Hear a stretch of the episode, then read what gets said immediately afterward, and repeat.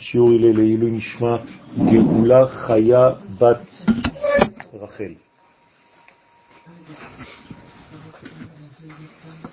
תהיה נשמתם צורה בצורה חיים. ואמר עוד כי ספינה דיונה קרקפת. אני חוזר לפסקה השנייה. הספינה של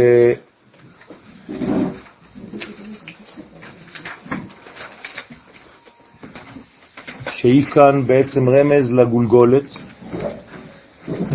המקיפה את המוח. והיא מקום משכן נשמת המלכות הנקראת יונה. היונה כידוע היא סוד המלכות, יונתי בחגבי הסלע בסתר המדרגה. היונה היא תמיד בחגבי הסלע. זאת אומרת שהיונה נמצאת בגניזה, בסתירה, בסתר המדרגה. והעבודה שלנו זה לפתוח. הראיני נא. כן, תפתחי, תתגלי, כי כשאת מגלה את עצמך, את בעצם מגלה את המדרגות העליונות של המציאות. אז היונה עושה חיבורים בעצם בין העולמות, בין העולם העליון לבין העולם הזה. זה בעצם סוד השכינה, ולכן היא נקראת יונה. וכמה ממנן אית בהי ספינה דמנהיגין לה. וכמה ממונים יש בספינה זו, שהיא הגולגולת, המנהיגים אותה. והיא סוד שבעה נקבי הראש. לכן בראש יש שבעה נקבים, שתי העיניים, שתי האוזניים, שני הנחיריים והפה. ולכן הם נקראים נקבי הראש, שהם שורשים של שבע ספירות התחתונות, חסד, גבורה, תפארת, נצח, הוד, יסוד, מלכות, שבא. שבא. כן, של הגולגולת, של אותה ספינה. שני עיניים, שתי אוזניים, שני נחיריים ופה. הוא מפרש ואינון ודנין, עינין, חותמה פומה. אז הנה הזוהר אומר, שתי אוזניים, שתי עיניים, שני נקבי החותם והפה. כמובן שכל שניים כאלה זה סוד בפני עצמו. זאת אומרת שמה שאפשר לראות בעיניים זה הרבה יותר רחוק ממה שאפשר לשמוע באוזניים. אני רואה, אני רואה למרחק שהאוזניים שלי לא יכולות לקלוט. אחרי זה אני שומע באוזן ממרחק שהאף שלי כבר לא יכול להריח. ואני מריח ממדרגה רחוקה שהפה שלי לא יכול לטעום. זאת אומרת שככל שאני יורד במדרגות, אני בעצם יורד מהמדרגה העליונה שהיא העיניים, שזה ראייה מאוד מאוד רחוקה, ולאט לאט אני מתקרב, החושים שלי חייבים להיות יותר קרובים לדבר כדי לחוש אותו. עד שהפה הוא בעצם הדבר הכי קרוב אל המדרגה ה... אה, שצריכה לחוש את הדברים, לטעום את הדברים. כמובן שגם לא רק בקליטה של הדברים, אלא גם במסר. וכאן הדברים יכולים להתהפך. זאת אומרת שכשאני בעצם קלטתי, אז הפה שלי היה צריך לגעת. אבל כשאני מדבר, אז הפה שלי יכול להגיע למרחקים שהם יותר גדולים ממה שהאב שלי יכול לעשות, ויותר גדול ממה שהאוזניים שלי יכולות לשדר, וגם ממה שהעיניים שלי יכולות לשדר. זאת אומרת שממני כלפי חוץ, הדברים מתהפכים. מה שהיה רחוק בקליטה הופך להיות קרוב בנתינה. ויש כאן בעצם מנגנון שהמדרגות הללו מקבילות ל-70 שרי מעלה של 70 לשון שיש להם אחיזה בספינה של המלכות הנקראת יונה. כלומר שעם ישראל זאת הספינה שמנהיגה את העולם.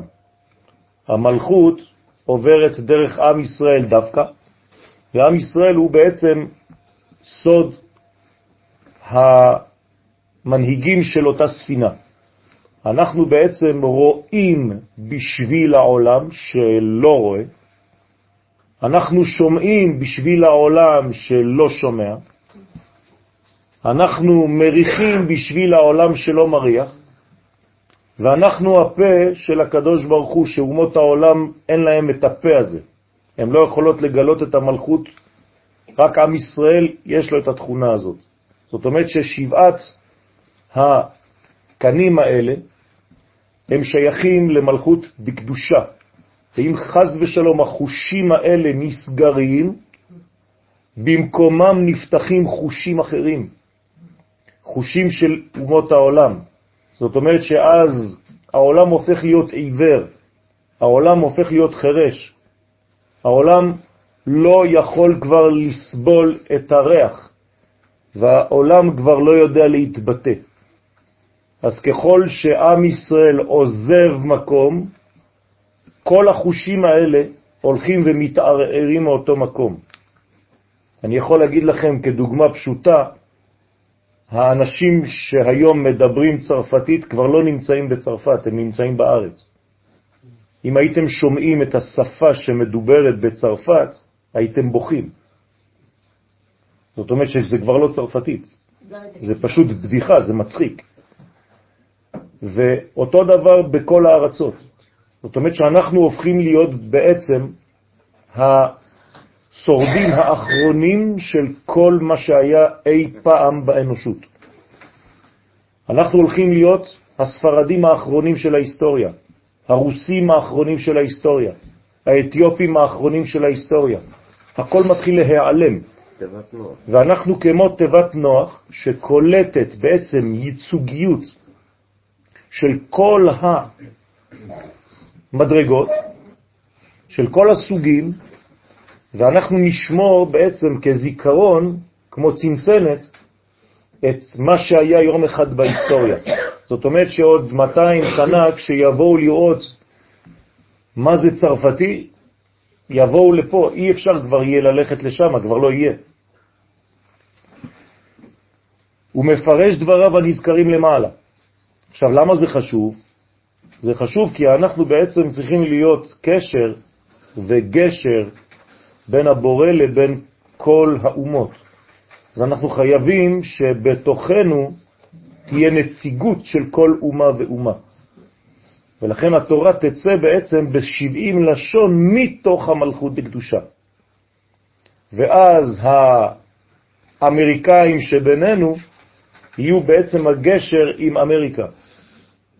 וכו' וכו' עם כל השפות. הוא מפרש דבריו הנזכרים למעלה, ואמר, ויונה היא צלותה, שכינתה תתאה. יונה רומזת על התפילה, נכון? אמרנו מקודם שהיונה היא המלכות, ואנחנו יודעים שמלכות ותפילה זה היינו הך, זה אותו דבר. תפילה מלשון קשר, ומלכות היא קשר בין העולמות. לכן התפילה והמלכות זה אותו דבר, שהיא השכינה התחתונה. דהיינו המלכות הנקראת תפילה, ואני תפילה. אני, כידוע, השם של המלכות, זאת התפילה. כלומר, הקשר בינינו לבין העולם העליון חייב לעבור דרך המלכות, זאת אומרת שאנחנו בעצם חייבים להיכנס אל העולמות העליונים במרכאות רק דרך המלכות לקדושה. אי אפשר להיכנס למקומות העליונים מבלי לעבור דרך השכינה, מבלי לעבור דרך המלכות. כמו שאמרנו כמה פעמים, שאומות העולם לא יכולות להתקשר לאלוהות אם הן אינן עוברות דרך המלכות של העולם, זאת אומרת עם ישראל. ואנחנו אותו דבר. מבחינתנו אי אפשר לעלות למדרגות הזכריות, כמו זעיר אנפין, אם אנחנו לא עוברים קודם כל דרך המלכות. לכן, כל פעם שאנחנו פותחים את הפה, אז אנחנו חייבים לגעת באישה. אדני שפתי תפתח. אז כשאני פותח בעמידה, אני אומר, אדוני שפתי תפתח ופי יגיד תהילתך. אתה, הזכר. זאת אומרת שאני חייב לעבור דרך האישה כדי להגיע אל הזכר. מבלי לעבור דרך המלכות, כן, אני לא יכול להגיע לזעירנטים. וכמובן, אל הקומות העליונות. תמיד עוברים דרך הנקבה כדי להגיע אל הזכר. תמיד עוברים דרך הגילוי, מכיוון שאנחנו בעולם שקרוב יותר לאישה, כלומר לחלק הנוקבי של הבורא, אז אנחנו בעלייה שלנו, בגישה שלנו, בקבלה שלנו, מקבלים תמיד את אותה אישה במדרגה ראשונה, למרות שהיא אחרונה.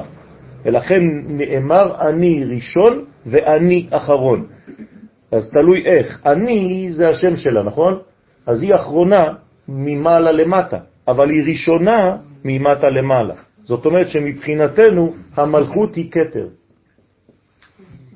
בסדר?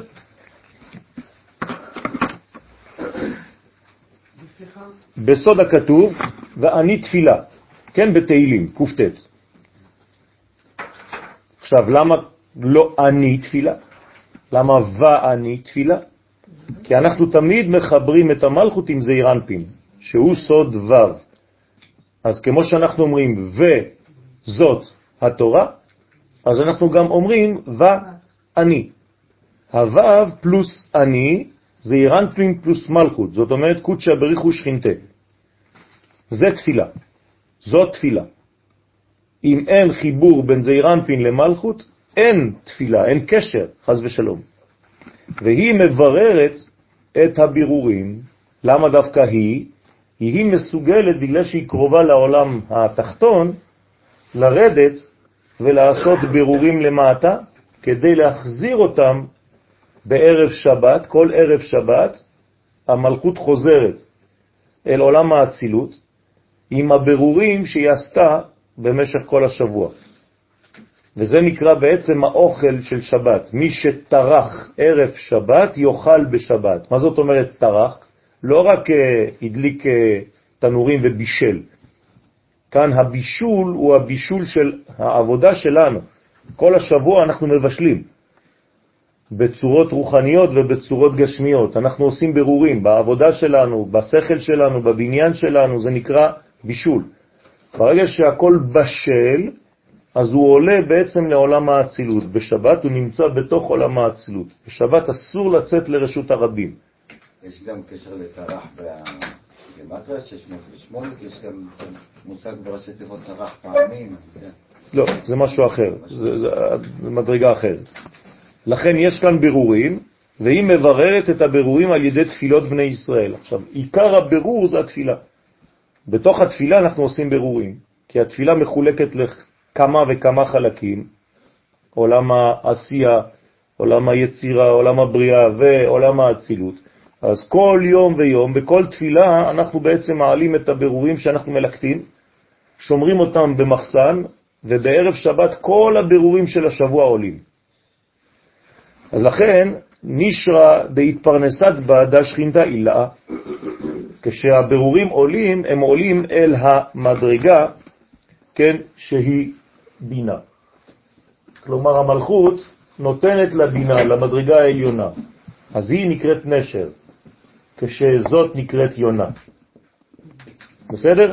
אז הנשר היא הבינה. אז לכן המלכות מפרנסת את הבינה. לכן הנשר שמתפרנס על ידי המן, זאת אומרת המים נוקבין, כל הבירורים, היא השכינה העליונה. אז גם היא קוראים לה שכינה, אבל היא שכינה עליונה. היא שכינה תחתונה והיא שכינה עליונה. תמיד יש לה זכר. הזכר של מלכות זה זעירנפין, הזכר של בינה זה חוכמה.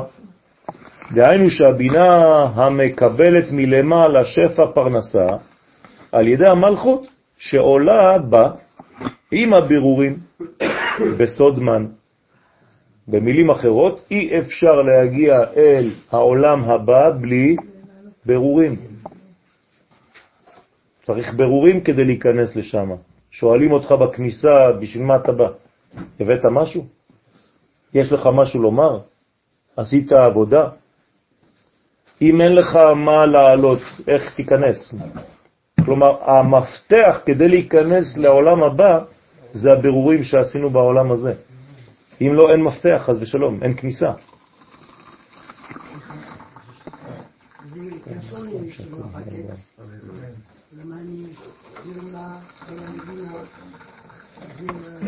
שילוח הקן זה לא, לאו דווקא יונה, זה כל ציפור, אבל בשילוח הקן הסברנו כבר, אבל זה לא, זה לא המקום, שיש כמה מדרגות לפי המדרגה של האדם, או שהוא נקרא ביצים, או שהוא נקרא אפרוחים, או שהוא נקרא בנים.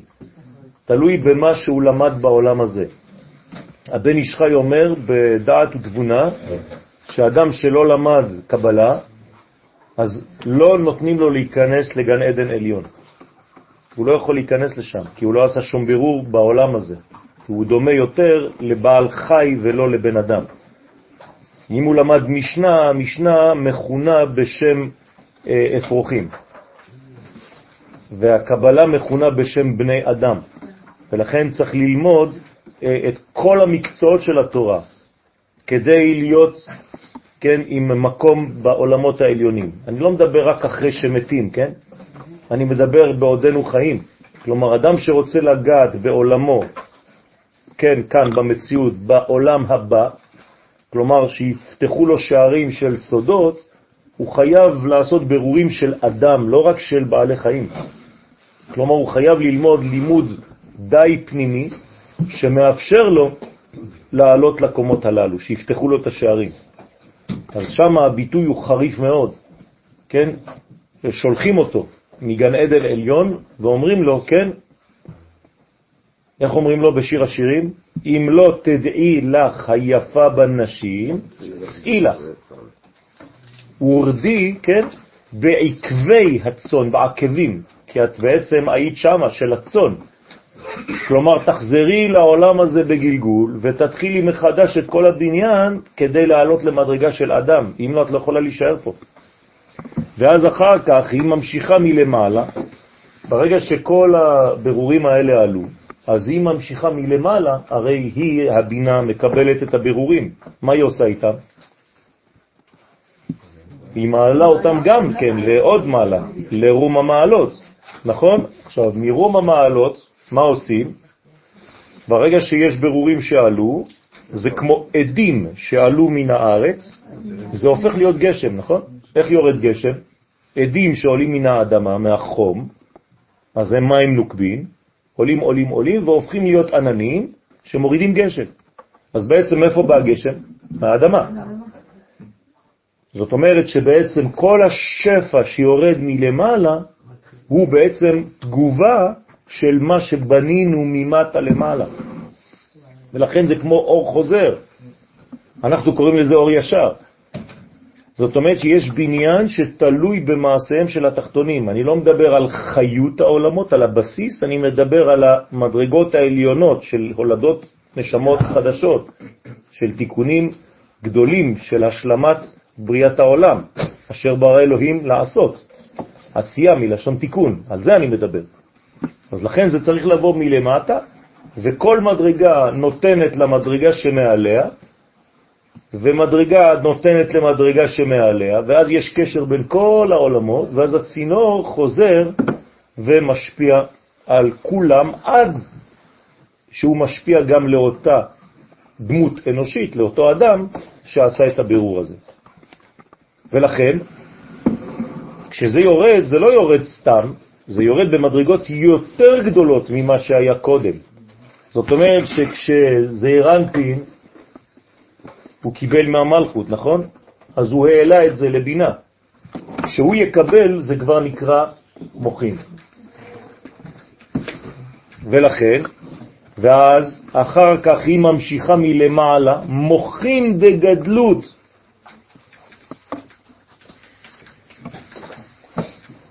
כן? לזעיר אנפין. אבל אם ישראל לא משתדלין בצלוטין ובעותין, ופולחנין דנישרא דאי ראה, כלומר, חז ושלום, סיטואציה עכשיו אחרת, אם ישראל אינם עוסקים בתפילות ובבקשות ובעבודת השם, לברר את הבירורים, הרי כל יום אנחנו צריכים לעשות בירורים בעצמנו, לדעת איפה אנחנו נמצאים. זה כמו אספה כללית, אספת הורים עם ילדים, אספת עצמנו, לדעת מה עשיתי לפני שאני הולך לישון, ממה היה בנוי היום שלי, מה העליתי, מה אני הולך להעלות בלילה. הרי בלילה אני נותן את הנשמה שלי, נכון? בידך אף כדרוכי. אז מה אני נותן עם הנשמה? מה, היא סתם עולה? מה יש לה לעשות שם? לא ייתנו לה להיכנס, אלא אם כן יש לה ארגזים של בירורים של אותו יום. ולכן זה נקרא בירורים, ולהעלות מן אל המלכות בשביל פרנסת הנשר. כלומר, מי מפרנס את מי? המלכות מפרנסת את הבינה, שהיא הבינה שהיא סוד הריאה. בגוף האדם זה הריאות. כן, הריאות זה הבינה שלנו, ולכן זה כמו רדיאטור ששומר על הלב, והלב בפנים זה הבינה, בינה ליבה, שאז גם הבינה אינה יכולה להמשיך מוכין דגדלות לזעיר אנפין, חז ושלום. אם אין עליית מן, אז אין ירידת מוכין, אז האדם חי, אבל אין לו מוכין דגדלות. הוא חושב שהוא חי, אבל זה חיות מינימלית, זה חיות במדרגה מאוד מאוד צרה, מצומצמת, של מינימום חיים, זה לא חיים אמיתיים. חיים זה לא אחד או אפס, כן? זה לא חיים. מ-0 עד 1 יש מיליארדים של מדרגות. אז יש אנשים שחיים יותר ויש אנשים שחיים פחות, בתוך החיים עצמם. בעצם זה מנגנון כפול. הנשמה עולה כדי לקבל, אבל גם כדי לתת. לכן אמרתי שהיא ראשונה, היא כתר. נכון. מדרגות שונות, כאילו יש פה את הקבלה ויש פה את הנקודה. נכון, נכון. סליחה, עכשיו כל אחד עושה את הגירוי שלו. כן, הוא מלא עדים שלו. נכון. שלו. נכון. הוא מקבל אור חדש. כן, בוודאי. כל פעם שמעבירים אור אחד, הסברתי פעם שעברה, אנחנו מקבלים פי 19. כן. נכון. אבל זה אור חדש שחוזר. זה אור שהוא בעצם מדרגה, הרי מה זה לעלות מן? זה לבנות כלי. זה נקרא עליית מן. עליית מן זה בניית כלי, אז לפי הכלי שאתה בונה, ככה אתה תקבל. אם הכלי שלך יותר גדול, אתה תקבל אור יותר גדול. אני לא טוב. יש אור, אור שעולה יש אור חוזר. יש גם אור חדש. זה אור חדש, כי כל פעם שאני מקבל, אה, שבוע שעבר קיבלתי עד לפה, השבוע אני מקבל עד לפה, אז זה בוודאי אור חדש. זה השגה חדשה. בסדר? זה נכון שגם כולל אינפורמציה, ככל שאנחנו לומדים, נגיד אנחנו אפילו, או שכל אחד, אז, אז זה, עולה, זה עולה, ואחר כך יכול להיות שילד נולד, הוא כבר, הוא כבר קיבל את זה בלי ללמוד, כאילו, אם נגיד ככה, קצת... אה, אה, ברגע שאנחנו עושים מאמץ, כן, משתדלים לבנות מדרגה, אנחנו יכולים לקבל כבר, כשאמרתי פי 19, מה זה פי 19? לא ייתנו לך בדיוק מה שאתה בנית, נותנים לך יותר. כלומר, הקדוש ברוך הוא לארג', הוא הרבה יותר נותן לך ממה שהכלי שלך בכלל יכול להכיל. אפילו לא. זה אותו דבר, אנחנו זה עם ישראל. זאת אומרת שכשאני עושה עבודה, אם אני עושה עבודה רק לעצמי, אז אני מצמצם את היכולת שלי. אם העבודה שלי היא מחשבתית בשביל האומה כולה, אז מה שאני הולך לקבל זה לא כלי כזה ולא כלי כזה, זה אונייה. אין סוף. זה, זה אין סוף. זאת אומרת שככל שאדם הוא גדול, זאת אומרת שהוא אוהב יותר את עם ישראל, הוא כולל יותר את עם ישראל בתוך הפנימיות האישית שלו. הוא הופך להיות אדם כללי, רב כללי, ולא רב פרטי בשביל השכונה של עצמו. ולכן, ככל שאדם כולל יותר, אז הוא מקבל יותר, ייתנו לו יותר. אדם שעלה לסנהדרין, אתם חושבים שהוא ברמה להיות בסנהדרין? לא. אף אחד לא ברמה לעלות בסנהדרין. אבל ברגע שהוא נכנס לסנהדרין, הקדוש ברוך הוא גורם לו בלילה הראשון, שהוא הולך לישון, שלמחרת כשהוא קם, יש לו כבר מדרגה של סנהדרין. זה פשוט פלא. זאת אומרת, אדם שהולך לשרת בקומה עליונה שהיא גדולה עליו, הוא יקבל את מה שהוא צריך כדי לפעול שם. כן? זאת אומרת שזה פלא. למשל, אני שואל את עצמי, מי אני בכלל כדי לבוא ללמד פה? ברגע שאני מתחיל ללמד, אז הקדוש ברוך הוא נותן לי אפשרות ללמד. זה, זה פלא. זה לא בא ממני, זה לא מהלימוד שלי לבד. זה הרבה יותר מזה. בגלל שאני משתדל לעשות משהו בשביל העם שלי. בסדר? אז זה כבר כלים אחרים, לכן זה אורות אחרים בכלל. זה הסיפור של, של ההגדה של פסח, שהרי אה, הלכתי לישון והתעוררתי עם זקן לבן. נכון, הרי אני כבן 70 שנה. שבע כ"ג. נכון, נכון. זאת אומרת ש... כן. כן, כן, כן, כן. הקדוש ברוך הוא מזרז תהליכים בשביל אדם שמשתדל עבור עם ישראל. אוקיי? לכן המשיח יקבל אורות גדולים מאוד, בגלל שהוא בעצם בא בשביל עם ישראל כולו. ונמצא זעיר אנפין רק בבחינת מוכין יניקה, שהם שמות אלוהים, בחינות דינים. זאת אומרת שזעיר אנפין בהתחלה זה דינים, זה נקרא מוכין אלוהים, ולא מוכין הוויה. מוכין אלוהים זה מוכין קטנות, מוכין הוויה זה מוכין גדלות. אז כשהוא מתחיל את הפונקציה שלו הוא קטן. ולאט לאט הוא תופס מקום, כמו בכל עבודה, נכון? אתה נכנס למפעל, בשנה הראשונה אתה לא יודע בדיוק לאן אתה הולך, ולאט לאט אתה תופס את מקומך שם, והופך להיות uh, רציני שם. אז זה נקרא מוכין דגדלות. אז בהתחלה הוא דינים, הוא מצומצם, ואז מיד וי' כו' ואדוני הטיל רוח גדולה אל הים. תשימו לב. זאת אומרת, מדברים עכשיו על יונה. הזוהר עכשיו הפך את היונה ציפור ליונה האיש. בסדר? תוך כדי, הוא התקדם. זאת אומרת שהיונה ציפור, היא כבר עכשיו התלבשה באיש שנקרא יונה, והאיש שנקרא יונה, מי הוא בעצם? השכינה. רק שהתורה מדברת כסיפור. זאת אומרת שלפעמים השכינה, כן, אם אנחנו לא עושים את העבודה, אז מה אנחנו עושים? כאילו בורחים מהאחריות. כמו שיונה ברח מהאחריות שלו להיות נביא. אבל היונה בסיפור הקדומי גם גם חזר. נכון, אז אותו דבר, גם יונה הולך וחוזר, כן, בעל כורחו. אז והשם הטיל רוח גדולה, מה זאת אומרת שהשם, עכשיו אתם רואים שי' כו' מופיע, כן, והוא, מה הוא עושה? הוא מכניס רוח גדולה על הים. בהתחלה כתוב, ורוח אלוהים מרחפת על פני המים, ועכשיו זה ורוח י' כו' מרחפת על פני המים. זאת אומרת שהעולם מתחיל במוחין דקטנות, ולאט לאט הוא משתכלל. פירושו דאי רוח שערה, אז זעירנפין הוא בבחינת רוח שערה, סוער על הים, שהיא המלכות. זאת אומרת שעכשיו זה גורם למלכות זעזוע, כי יש אור גדול מאוד שמגיע.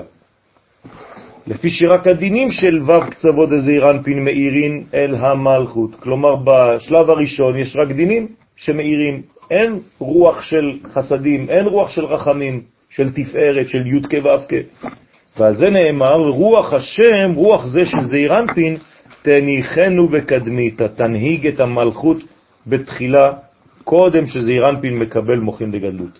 זאת אומרת שהקדוש ברוך הוא צריך להביא רוח מקומה אחרת, כדי להרגיל את זעירנפין לקבל את המוכין מהקומה הזאת של הי' כו' בסדר? זה נקרא הכשרת הכלי, כמו ביאה ראשונה שדיברנו עליה כמה פעמים.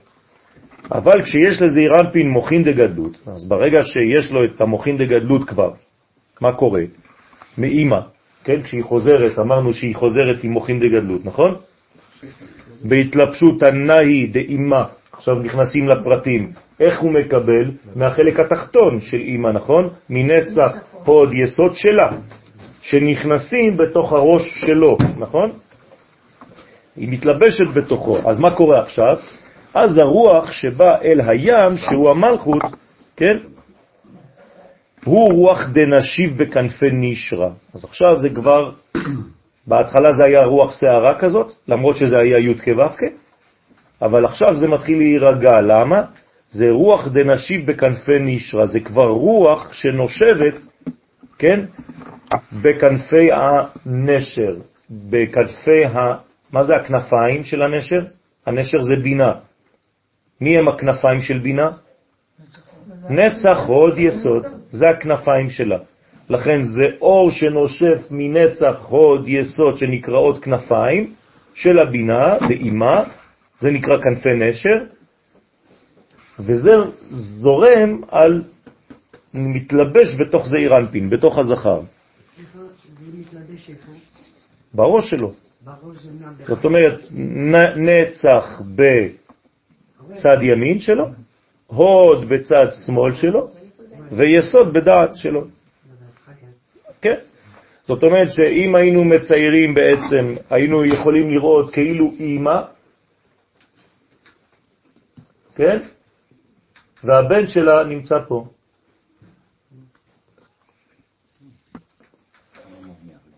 ממש ככה, זה כמו שבעולם שלנו. זאת אומרת שהילד תמיד אוחז בקטע הזה של האימא, נכון? למה? כי כאן היא בעצם, כאן זה המעבר שלו. גם מכאן הוא יצא. והיא צריכה להעלות אותו, לכן חשוב שכשהאימא יולדת, היא תיקח את הבן שלה על החזה. כלומר, היא מעלה אותו מיד כדוגמה של מה שהוא צריך לעשות במשך החיים. לא להישאר מתחת. דאי הוא עמודה דאמצעיתה. אז זה העמוד האמצעי, הוא זה אירנפין שבעמוד האמצעי, דבה פרח נשרה. איך הנשר יכול להתבטא בעולם? הוא חייב. להיכנס לצינור. אז הוא חייב להשתמש בזה אירנפין קודם כל. אז הבינה, כשהיא יורדת לעולמנו, היא עוברת דרך זעיר אנפין. עכשיו, מה זה זעיר אנפין בעולמנו? לא מושלם. זה, זה ספירות, חסד גבורה תפארת, אבל מה זה בעולמנו? יום ראשון, יום שני, יום שלישי, יום רביעי, יום חמישי, יום השישי. בסדר? זאת אומרת שהבינה בעצם, איך קוראים לה עכשיו? שבת. שבת. הבינה זו שבת, היא מתלבשת בשבוע. ולכן כל מוצאי שבת, מה אנחנו עושים? אנחנו כמו ילד קטן, בן שש, שמקבל מהאימא שבת למשך כל השבוע הבא. עכשיו, לפי מה שקיבלתי שבת שעברה, אני כבר אהיה יותר גדול בשבוע הזה, ואז אני נכנס לשבת הבאה בקומה יותר גדולה. אז אני מביא יותר מים נוקבים, ואז במוצאי שבת הזאת אני אהיה יותר גדול ממה שהייתי פעם שעברה, ואז כל העולם הולך ומשתכלל. אז אסור לי להיות בעצם משבוע לשבוע אותו בן אדם. זו קטסטרופה. בן אדם שאני יכול לגלות את החושים שלו, את הדברים שלו, למרות שהוא בן 50 או 60, ואני פשוט מגלה לו לפי האסטרולוגיה. אני פותח לו את האסטרולוגיה הקבלית לפי החושים שלו, ואני אומר לו, אתה כזה, אתה כזה, אתה כזה, אתה כזה, הוא אומר לי, וואו, איך אתה יודע? זו קטסטרופה בשבילו. זאת אומרת שהוא לא השתנה. אתם מבינים? יפה. זאת אומרת שאנחנו צריכים בעצם להשתנות. כל שנה זה לשון שינוי, לכן קוראים לזה שנה.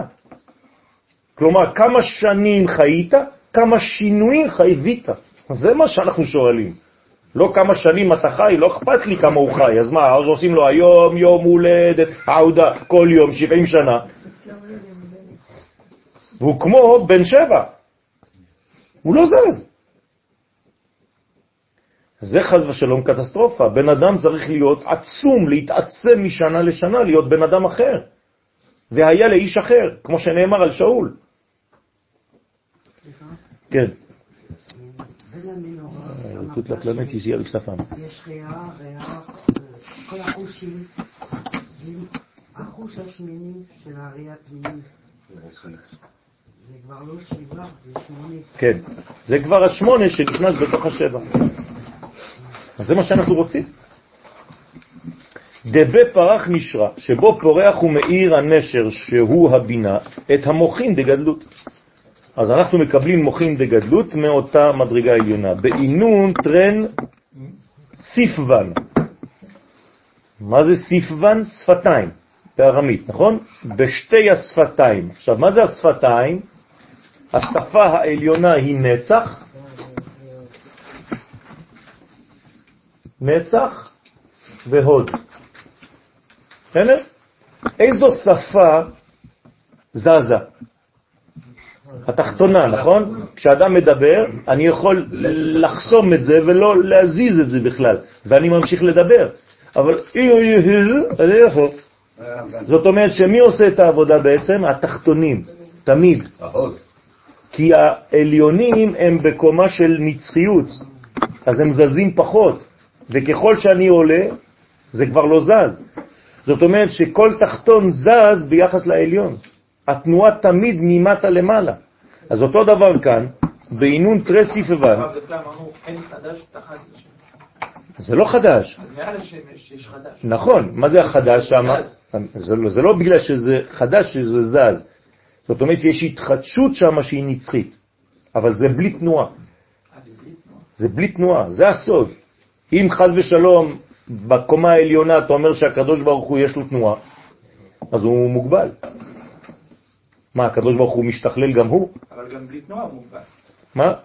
אפילו אם אומרים שהוא בלי תנועה, זה כבר... זה כבר... נכון, אבל אנחנו אסור לנו להגיד, לפחות ביחס אליו, שחז ושלום הקדוש ברוך הוא זז או משתנה.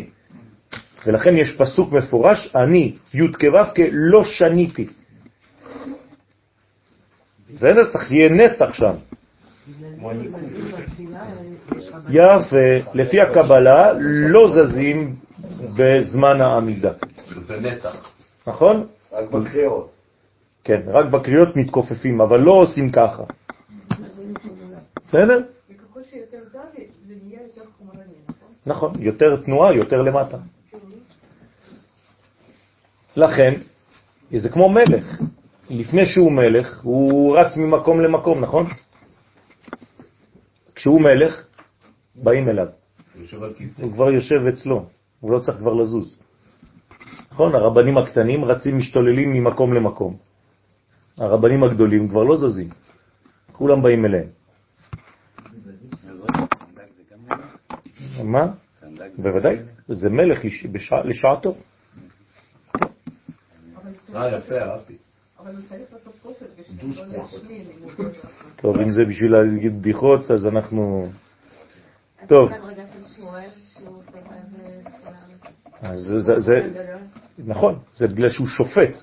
אני מדבר על מלך עכשיו. נכון, אבל זה שופט, לא בחינה. אני מדבר על, על, על אה, מדרגה. מבחינת מלך לא זז. מבחינת שופט, כן. בעינון טרין סיפבן בשתי שפתיים שהם סוד נצח והוד, והיסוד כלול ביניהם. מלבישים על המוחין דזעירנטין, ולכן היסוד בין הנצח וההוד כדי להלביש, כן, מוחין על זעירנטין. ואמר, רוח דנשיב בכולהו, הרוח של המוחין דגדלות, הנושב בכל הספירות של זעירנטין, דא רוח דחותמה, זה הרוח הבא מן החותם. זאת אומרת שעכשיו המוחין דגדלות, שקיבלנו מלמעלה, זה מתחיל לנשוף על כל הספירות התחתונות. מאיפה זה נושף? מהאף, מהחותם, מהנחיריים. בסדר? זאת אומרת שיש עכשיו מדרגה שהחותם נושף את המדרגות על המדרגות התחתונות. שזה כבר המדרגות הכי תחתונות של העליונות. לא מתחיל, נכון. נכון, נכון. זאת אומרת... כאילו עד היסוד, נכון. זה המלכות אמרנו, אז זה ה... נכון. עכשיו, איך זה, אם תסתכלו על התנועה, התנועה היא בעצם אה, משולשת, נכון? זו תנועה כזאת. זה משולש אחד גדול. למה? ולכן תשימו לב שהזוהר, בניגוד למה שאני אמרתי לכם, התחלתי בעיניים, הוא התחיל באוזניים. נכון? עכשיו, זה לא שאני טעיתי או שהוא טועה, חז ושלום, זה שתי גישות, אני לא רוצה להיכנס עכשיו, מי יותר גבוה. יש חכמים שאומרים שהאוזניים גבוהות מהעיניים, ויש חז"ל שאומרים שהעיניים יותר גבוהות מהאוזניים. לא ניכנס עכשיו למחלוקת הזאת. הזוהר כאן גורס אוזניים תחילה. למה? כי המרחב בין שתי האוזניים יותר גדול מהמרחק בין שתי העיניים, והמרחק בין שתי העיניים יותר גדול מהמרחק בין שני הנחיריים, והמרחק בין שני הנחיריים יותר גדול מהמרחק שבפה. זאת אומרת שאנחנו הולכים ומצמצמים את כל הכוחות למדרגה אחת. כלומר, בתוך הפה יש את כל המנגנון שהיה מאוד מאוד מאוד רחוק, בין נקודה אחת. בסדר? לכן, אם אני למשל תופס רק את האוזניים, האוזן הימנית שלי היא כמו אור מקיף, ביחס לאוזן השמאלית שלי שהיא אור פנימי. בסדר? כלומר, האוזן הימנית יותר גבוהה מהאוזן הפני... השמאלית שהיא פנימית, שהיא יותר נמוכה. אותו דבר בעיניים. בפה הכל ביחד.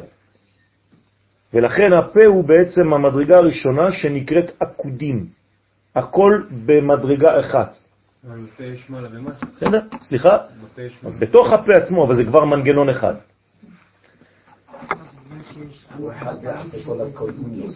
נכון, נכון. זה הרוח הבא מן החותם, דהיינו מן הבינה שיש בו שם סג כמספר חותם. אז לכן, אם תיקחו את המילה חותם, שזה אף, כן?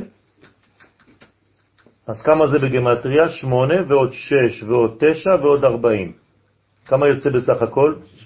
שישים ושלוש, כמו שם סג שזה בינה.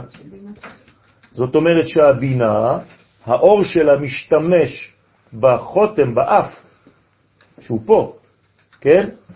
זה האף. פה העיניים ופה האוזניים, נכון? כדי להביא את האור לעולם הזה צריך להשתמש בשם סג. זאת אומרת, כולם סג יחדיו. מה זה סג? זאת אומרת שהשם הזה הוא מסוגל להביא את העליונים אל תוך התחתונים. איך השם סג מופיע? ככה, נכון? י' כ' ו' כ'. מה, מה מיוחד בשם הזה? זה יש לו חלק משם אב, ויש לו גם חלק משם מה. ולכן הוא עושה את הקשר בין אב למה. כל זה זה שם אב. אם הייתי מחליף פה ביוד, זה שם אב. ואם הייתי מחליף את אלה באלפים, זה כבר שם מה. זאת אומרת שיש לו קצת מזה וקצת מזה. לכן השם הזה שהוא שייך לבינה, הוא נקרא שם סג, רק הוא בעצם מקשר בינו, בין החוכמה, לבין התחתונים. לכן הוא משתמש, יש לו קצת מזה וקצת מזה. הוא אינטרפז כזה.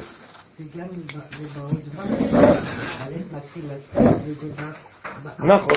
נכון, בדיוק. אז זה נקרא חותם. אז לכן לא סתם קוראים לזה חותם, אלא ש... לא, חותם זה עם תו. חותם זה עם ט', וזה בעצם בגמטריה 63, כמו הבינה. זאת אומרת שהבינה חייבת להשתמש באף כדי לרדת לעולם הזה. ולכן כשנושפים במישהו, ויפח באפיו, זה נקרא אפיו, נשמת חיים, ויהי האדם לנפש חיה. זאת אומרת שהקדוש ברוך הוא נופח מתוך האף.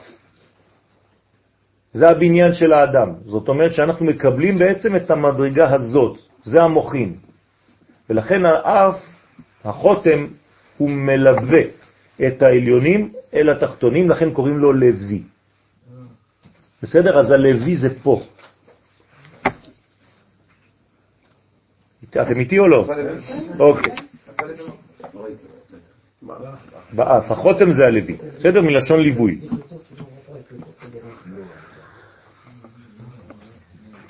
והנה, סליחה, כן. אה, אפשר גם אה, לחשוב בפשוט שהשם אה, האב כן, שם אב, זה כמו סגור. נכון, לכן זה יהודים, הכל יהודים, הכל סגור, זה נכון. נכון. לכן צריך לפתוח את זה. הופכים את היוד האמצעית, למה דווקא היא? כי גם היא זה אירנפין בעצמה. אז שמה מתחיל להתחולל שינוי. בסדר? והנה המוחין דגדלות, דזעיר אנפין, שורשם בחוכמה. בטח, אנחנו לא לוקחים סתם אור, מאיפה אנחנו ניקח אור? מהבינה. הבינה היא נוקבה, של מי? של חוכמה, זאת אומרת גם היא צריכה לקבל. אז המוחין שהיא קיבלה כדי להעביר דרך זעיר אנפין למלכות, מאיפה זה בא? מהחוכמה. לכן הוא נקרא חוכמה, כי יש בו את הכוח של מה? של זעיר אנפין. רק שאצלו זה עדיין למעלה, זה בכוח, בכוח בעברית זאת אומרת בפוטנציאל.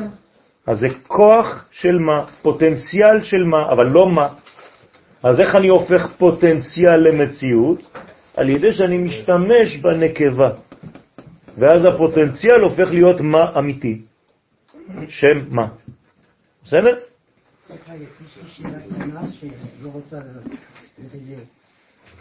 כל אחד בא לעולם הזה עם פוטנציאל שלו, נגיד אני באתי למלות כוס, אני מעדיפו בטח שאני רוצה עוד למלות, אבל אולי אתה באת למלות כל החדר הזה, כל הבניין הזה, כל העיר הזאת, ויש אחד הוא בא למלות רק בקבוק. אוקיי, אין לנו אותו פוטנציאל. נכון, אה. נכון. אבל מבחינה כללית, כולנו נכללים כן. בתוך המדרגה. אז לא יבקשו ממך לעשות עבודה שלי. אבל את צריכה לעשות את העבודה שלך. במלוא. כן, חוץ מזה, זה תחילת השיעור, מה שמגדיר אותי בעצם זה הכלי. אז נכון. ככל שאני עובד על הגדלת הכלי שלי, זה לא אומר שהפוטנציאל הוא משהו, הפוטנציאל הוא לבצר איזשהו כלי, הצורה והגודל של ליצור. הכלי, אה, לא, הצורה והגודל של הכלי עצמו הוא תלוי במאמצים שלי כן, פה. כן, אז הפוטנציאל באמת יכול לה- להתרחב על פי נכון. היכולת שלי אז נותנים לך ליצור. ליצור. אה, המדרגה שלנו היא מתרחבת. כלומר, אם למשל סיימת את המדרגה שלה, אז מה את עושה? את הולכת? לא. אז אומר האריזל, אפשר לסיים את המדרגה, אבל נותנים לך מדרגה של מישהו מאותו שורש נשמה. בסדר? אז את עכשיו מתחילה להתרחב יותר. זאת אומרת, במקום למות ולחזור בגלגול, ממשיכים לתת לך כבר ממדרגה של מישהו שמסביב, שאת צריכה גם לתקן אותו עכשיו. סליחה? ערבות הדדית. כן, כן, בדיוק.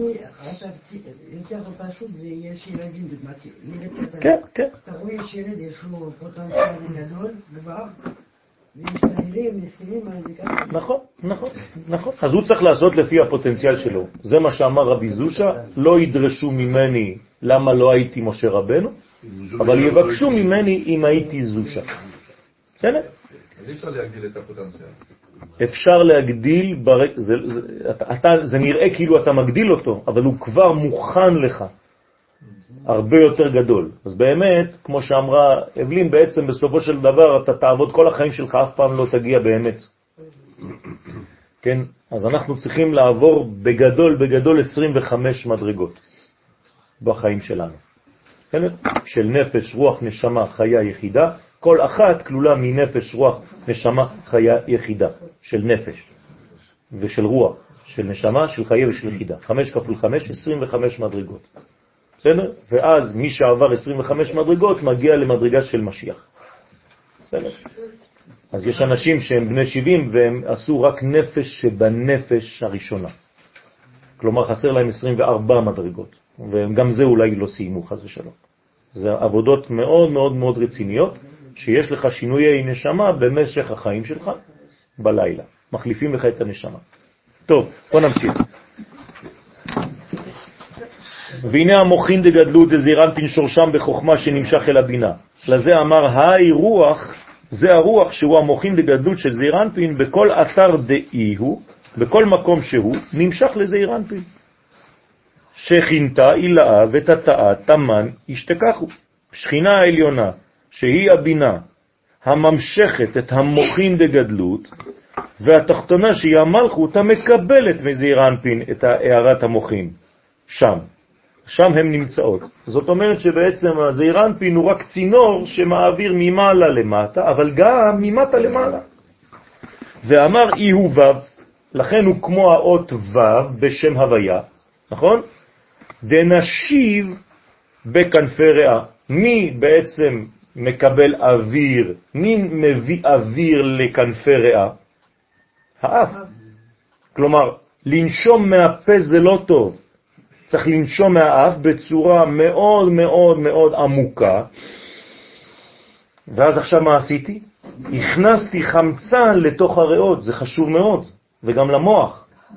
זאת אומרת שלפי הנשימה שלנו, אנחנו בריאים יותר או בריאים פחות. ואנחנו לא יודעים לנשום. אנשים לא יודעים לנשום. גם בזמן של מאמץ הם לא נושמים כמו שצריך, ולא נושפים כמו שצריך, וגם בזמן של הליכה לישון. הרי אם אתה לא מצליח להירדם, זה פשוט מאוד.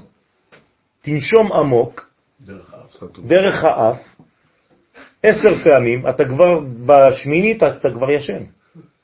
עמוק. זה מה ששמים לכם בבית חולים כדי להרדים אתכם. מה שמים לכם? חמצן. פשוט אומרים לכם, תראה, אם היית נושם כמו שצריך, היית נרדם מיד. בוודאי. ולכן כשאתם הולכים לאיזה הר, הולכים, עולים להר גבוה, אתם כאילו בסחרחורת. למה? כי אתם לא רגילים לנשום כל כך עמוק וכל כך זך. אבל צריך להתרגל לזה. יש אנשים שבונים את מבנה הגוף שלהם רק בנשימות. יש תורה שלמה רק על הנשימה. אני יכול לפתח שרירים וגוף רק על ידי נשימה. ולדעת איך לנשום מהבטן, מהריאות, יש הרבה הרבה כוחות של נשימה. וככה בעצם נכנסת הנשמה. על כל נשימה נכנסת נשמה. ולכן נקרא כל הנשמה תהלל יה. ואז אומרים לנו חכמים, אל תקרא כל הנשמה, אלא על כל נשימה אתה צריך להלל יה. כי עכשיו אתה בעצם מכניס עוד יותר כוחות. אז תלמדו לנשום. אז הוא סוד ו' שנושב ועולה ומתגדל על ידי המוחין בגדלות. אז הו' הזאת היא ו' שהיא תמיד בהשתכללות, בבניין, הולכת וגדלה. כן? אז בהתחלה זאת ו' קטנה, ואז היא הופכת להיות ו' גדולה מאוד. מה זה ו' גדולה מאוד? ו' שחוזרת לי'. כלומר, משש, גמטריה ו', היא הופכת להיות עשר. בעולם שלנו זה ילד שהופך להיות אבא. בסדר? אז זה נקרא גדלות. מה המודל של הילד? האבא. לכן האבא צריך לשמש מודל. הוא היוד ביחס לילד. הילד רוצה להיות יום אחד אבא. בסדר? אז לכן שבגדלות שבנהי דאימה, אז אותו דבר, הנהי דאימה, כאן כמובן אבא נותן לאימא, מאיפה הוא נותן לה? לא, מהיסוד, הרי הם בזיווג, נכון? היסוד שלו נכנס ביסוד שלה, נכון? אז הם מקבלים מהיסוד, כלומר, מאיפה היא מקבלת הבינה? מהחלק התחתון שלו. כמו שהיא נתנה לזעיר אנפין מהחלק התחתון שלה, היא קיבלה מבעלה מהחלק התחתון שלו, למרות שהוא נותן לה מהמחשבה, מאיפה בא הזרע? מהמוח, אבל מאיפה הוא עובר? מהיסוד. לכן הוא עובר מהיסוד שלו ליסוד שלה, ומהיסוד שלה, כן, לראש שלו, כי אין זיווג חז ושלום בין אמא לבן, נכון? אבל פה זה חוזר מהיסוד שלו ליסוד שלה. ולכן, על ידי מוכין דגדלות, שבנהי דאמא, שהם בחינת כנפי ריאה. אז אמרנו שם, הנצח עוד יסוד זה הכנפיים. בסדר? והליבה, ומזעירנפין מתפשט הערת המוכין למלכות העומד במקום הלב של זעירנפין. אז המלכות היא כמו הלב של זעירנפין. אז הוא נותן לה אל תוך הלב. ואמר עוד שעניין ההתחברות של הנרן של האדם, כלומר האדם מתחבר נפש, סליחה, הנפש רוח נשמה שלו, של האדם, איפה זה השורש שלהם? בבינה, נכון? ובזעיר אנפין ובנוקבה. הרי מה זה נרן? כמה מדרגות זה? שלוש, נפש, רוח, נשמה. אז איפה הנפש? במלכות. איפה הרוח? בזעיר אנפין, ואיפה הנשמה? בבינה. אז כשאני אומר נרן, נפש, רוח, נשמה, צריך לדעת שזה פה, פה ופה. בסדר? עכשיו, מי מכל המדרגות האלה כל הזמן בבקשה? אני רוצה. לא. הנפש. לכן נפש בעברית זה פירושו רצון. רוצה. האם יש את נפשך? בסדר. אנשים לא יודעים את זה, אבל בתורה לא כתוב האם אתה רוצה. כן. אם הנפש רוצה, נשאל את נפש הנערה. מה זאת אומרת? נשאל את רצונה. אז כשאני, יש לי נפש טובה, אני רוצה. מי שלא רוצה, הנפש שלו חולה, הוא חולה נפש. חז ושלום. הוא לא יודע לרצות כבר. אז מה עושים לבן אדם כזה? צריך לפתוח לו. את, פתח לו. זה העניין של הגדה של פסח, נכון? כי בפסח מה אנחנו מקבלים? מוכין. כל הסדר זה רק לקבל מוכין. מי שלא יכול לקבל מוכין, אתה יודע שהוא לא יכול לקבל מוכין. איך? הוא לא שואל. אם הוא לא שואל, זאת אומרת שהנפש שלו חולה. אז אתה צריך לפתוח לו מנגנון כדי שיתחיל לשאול. תשאלו. אז ארץ ישראל זה בבחינת, נפ... זה בחינת נפש של העולם, כן? שהרצון, נכון. והוא גם כן על ידי הרוח של זעירנפין המחבר אותם. אז מי מחבר בין הנפש לבין הנשמה? הרוח, זעירנפין. בסדר? זה בעצם ההבדל בין המם לבין הנון. מה ההבדל בין המם לבין הנון? איזה מם של האלף ב'. לא, מם פתוח או סגור? כן, כן, מם פתוחה. מה ההבדל ביניהן? שמתם לב שזה אותיות דבוקות באלף ב', נכון? המם היא אמצעית, היא המאוזנת. המם היא כמו, אה, כמו שהיא רוצה ל- לעבר משהו, להתעבר. כן, נו.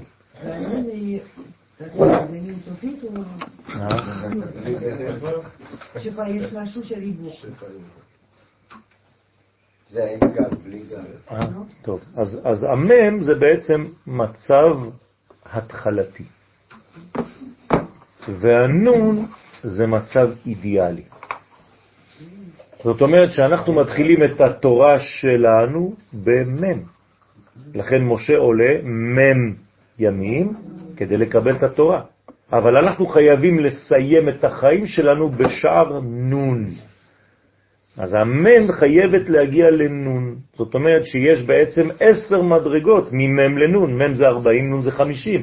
לבנות בחיים. זאת אומרת שאני מתחיל את החיים שלי בתורה של פשט, זה נקרא מם, ואני חייב להגיע לתורה של סוד, והיא נון.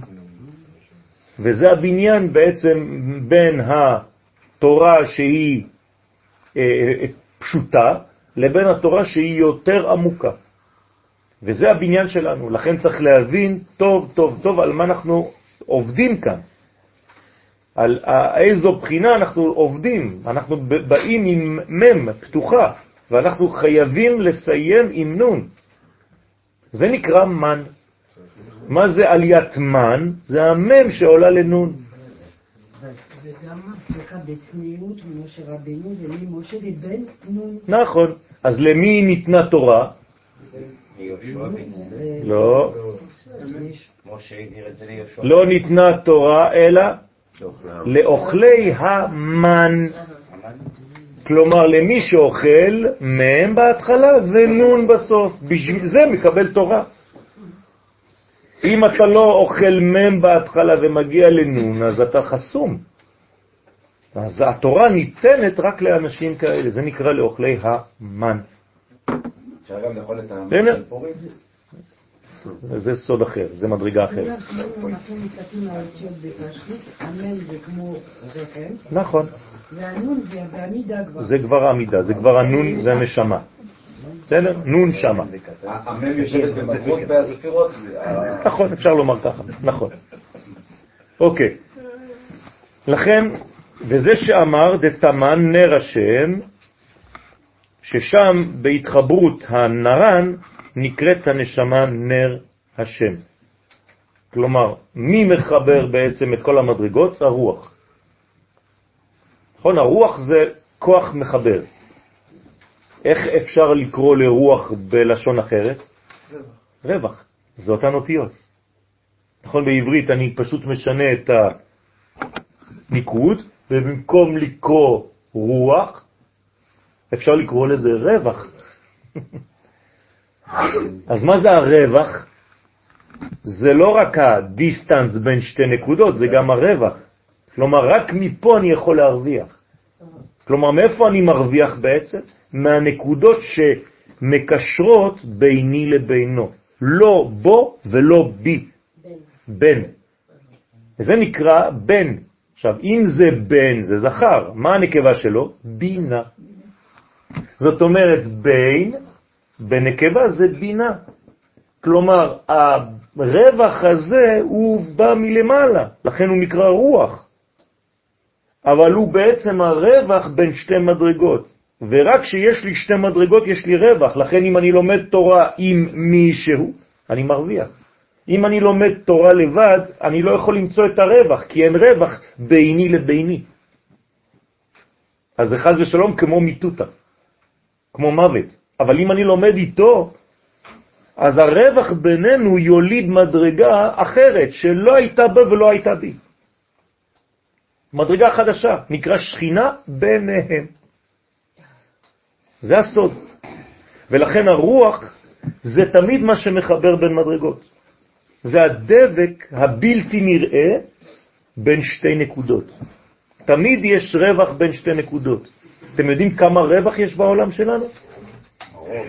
הרוב זה רווח, נכון? הרי אם אני לוקח את כל היקום ואני פשוט מקבץ אותו, אני יכול להעמיד אותו על זה. אתם יודעים את זה? מבחינה מדעית, אני לא מדבר עכשיו על קבלה. מדענים אומרים שאני יכול לקבץ את כל החומר של כל היקום ולהכניס אותו על הראש של הסיכה. אז מה זה אומר? שכל החומר הוא אוויר? אין כלום. אתם מבינים את זה? רמת הצפיפה.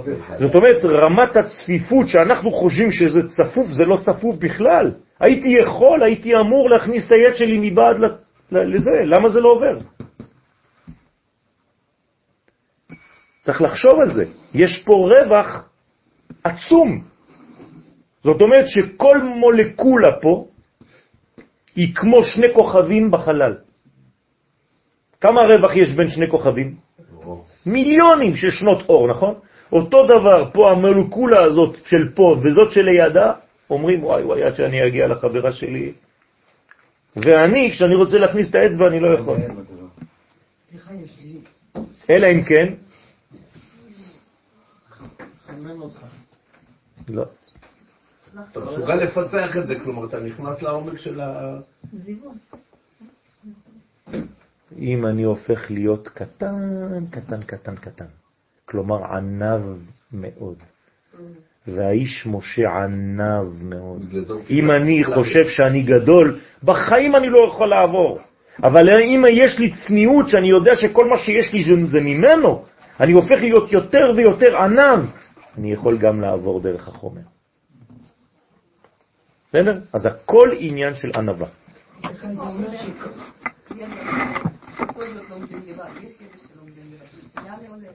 זה לא, זה לא אותו, אותה מדרגה, זה, זה מדרגה של, של בזבוז.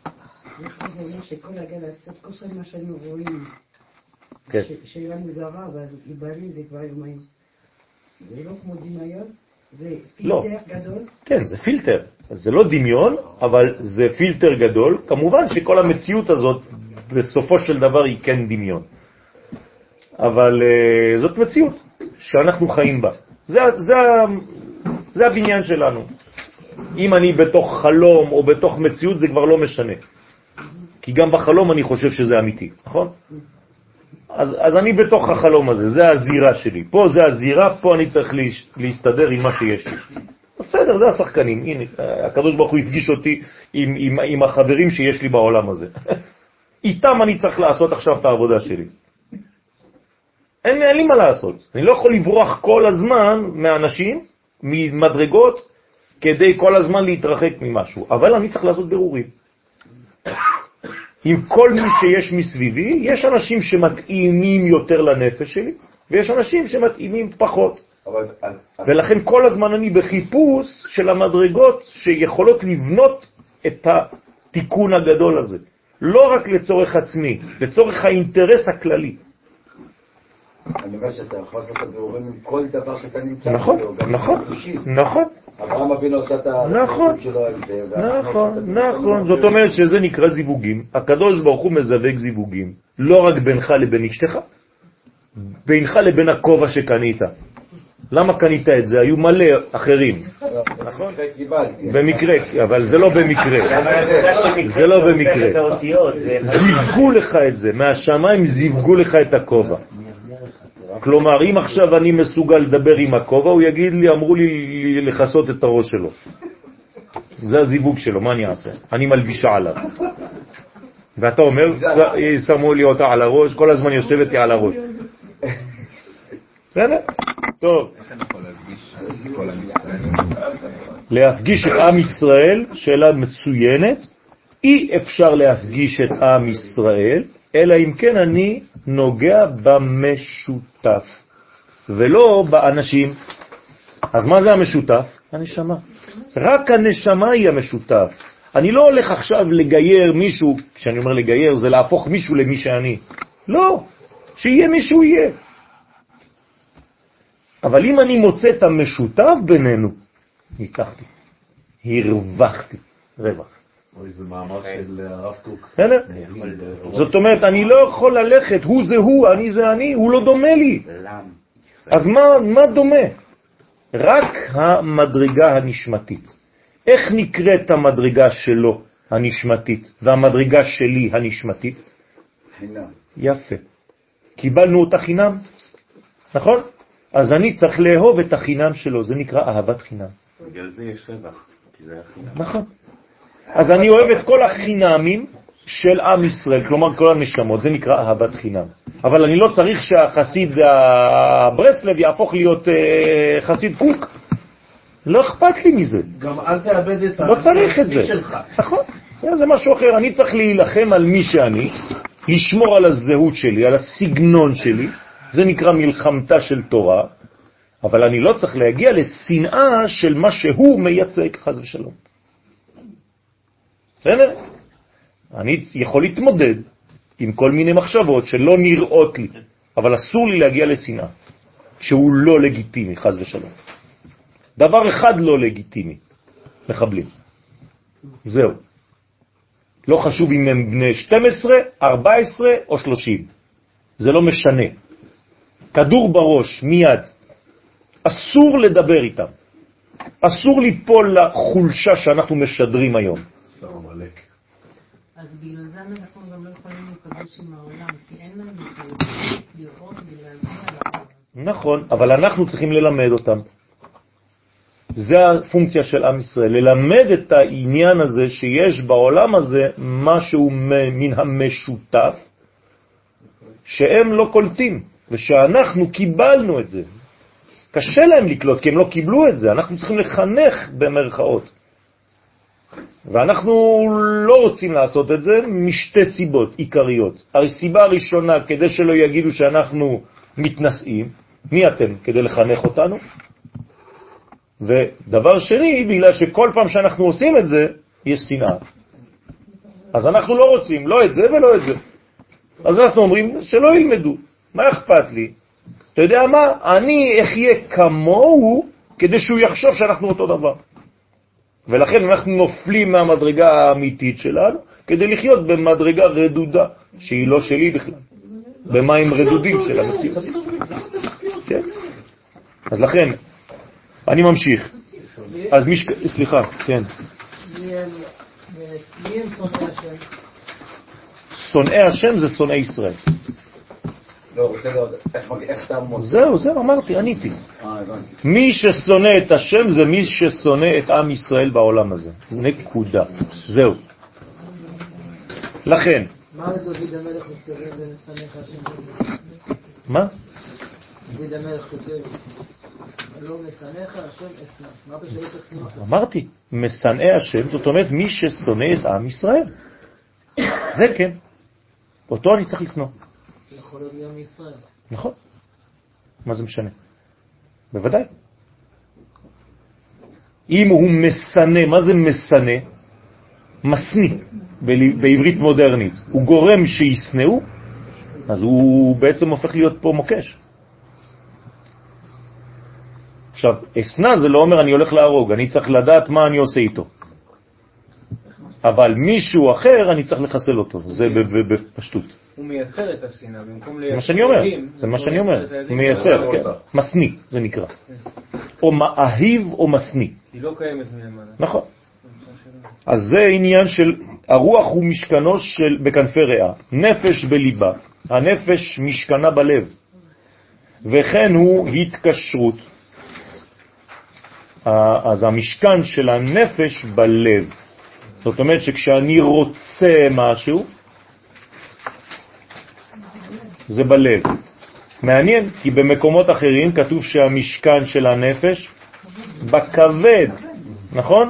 אז למה פה הזוהר אומר לנו שהמשכן של הנפש בלב? מה? יפה, זאת אומרת שעכשיו אני בעצם במדרגה משוכללת יותר. באתי במדרגה של כבדות, של כבד, ועכשיו אני הופך להיות במדרגה של לב. יכול להיות ירידה? כן. כן. למשל, אצל פרעה, ויכבד את ליבו. מה זה ויכבד את ליבו? הפך את הלב שלו לכבד. אז הנר"ם בדרך כלל, כלומר, לפי מי אתה שופט ברגע שאתה למשל מקבל אינפורמציה, מאיזו קומה אתה מגיב. אם אתה מגיב מהבטן, זאת אומרת שאתה מגיב מהכבד. אם אתה מגיב מהלב, אז אתה לוקח ללב. כן, זה ביטויים. שים לב, אל תיקח ללב. כן? אבל ולזימנין לפעמים בזמנים ידועים כמו בשבתות, אם האדם זוכה על ידי עבודתו, אז תלת השלוש בחינות נפש, רוח, נשמה, מש... משכנם בתלת מוחין, שאז עולים הנפש, הרוח, למקום של הנשמה שבמוח, כלומר גם הנפש עולה מהלב אל המוח, וגם הנשמה נמצאת שם, ונכללים בג' מוחין חוכמה, בינה ודעת. זאת אומרת שבשבת אנחנו צריכים לעלות למדרגה של חב"ד, של חוכמה, בינה ודעת. למה? כי שבת היא באצילות. אז אני חייב לחיות את החיים החיצוניים שלי בעולם פנימי, ולכן אסור לי לצאת מרשות לרשות, לטלטל מרשות לרשות. הרי מה זה הלכות שבת? כן, משניות שבת, על מה זה מדבר? על כל העבודות שהיו במשכן, נכון? כמה עבודות יש כאלה? 39 אבות, אבות, אבל יש מיליונים של תולדות. בסדר? עכשיו, אני צריך להבין שאם אני יוצא מרשות לרשות, לכן המשנה פותחת ביציאות השבת. מה זה יציאות? זאת אומרת, איפה אני נמצא? איפה רשות היחיד? מי זה רשות היחיד?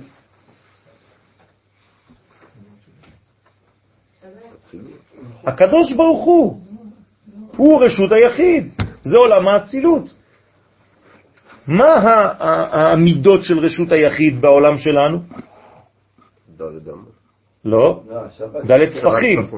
ד' טפחים על ד' טפחים על עשרה טפחים. בסדר? כלומר. משהו כזה, דלת זה מלכות, לא? כן? ד' על ד' על עשר גובה. כלומר, אם אני נכנס לתוך קרטון שיש לו ארבע טפחים על ארבע טפחים והוא גובה עשרה טפחים, אני ברשות היחיד בתוך שבת. משם אני לא יכול להוציא אפילו את זה, אם אין עירוב. זה מוקצה, אבל משהו אחר. למה זה ארבעה על ארבעה ועל עשר? ארבע, ארבע זה העולם הזה ועשר זה המדרגות? זה פשוט שם הוויה.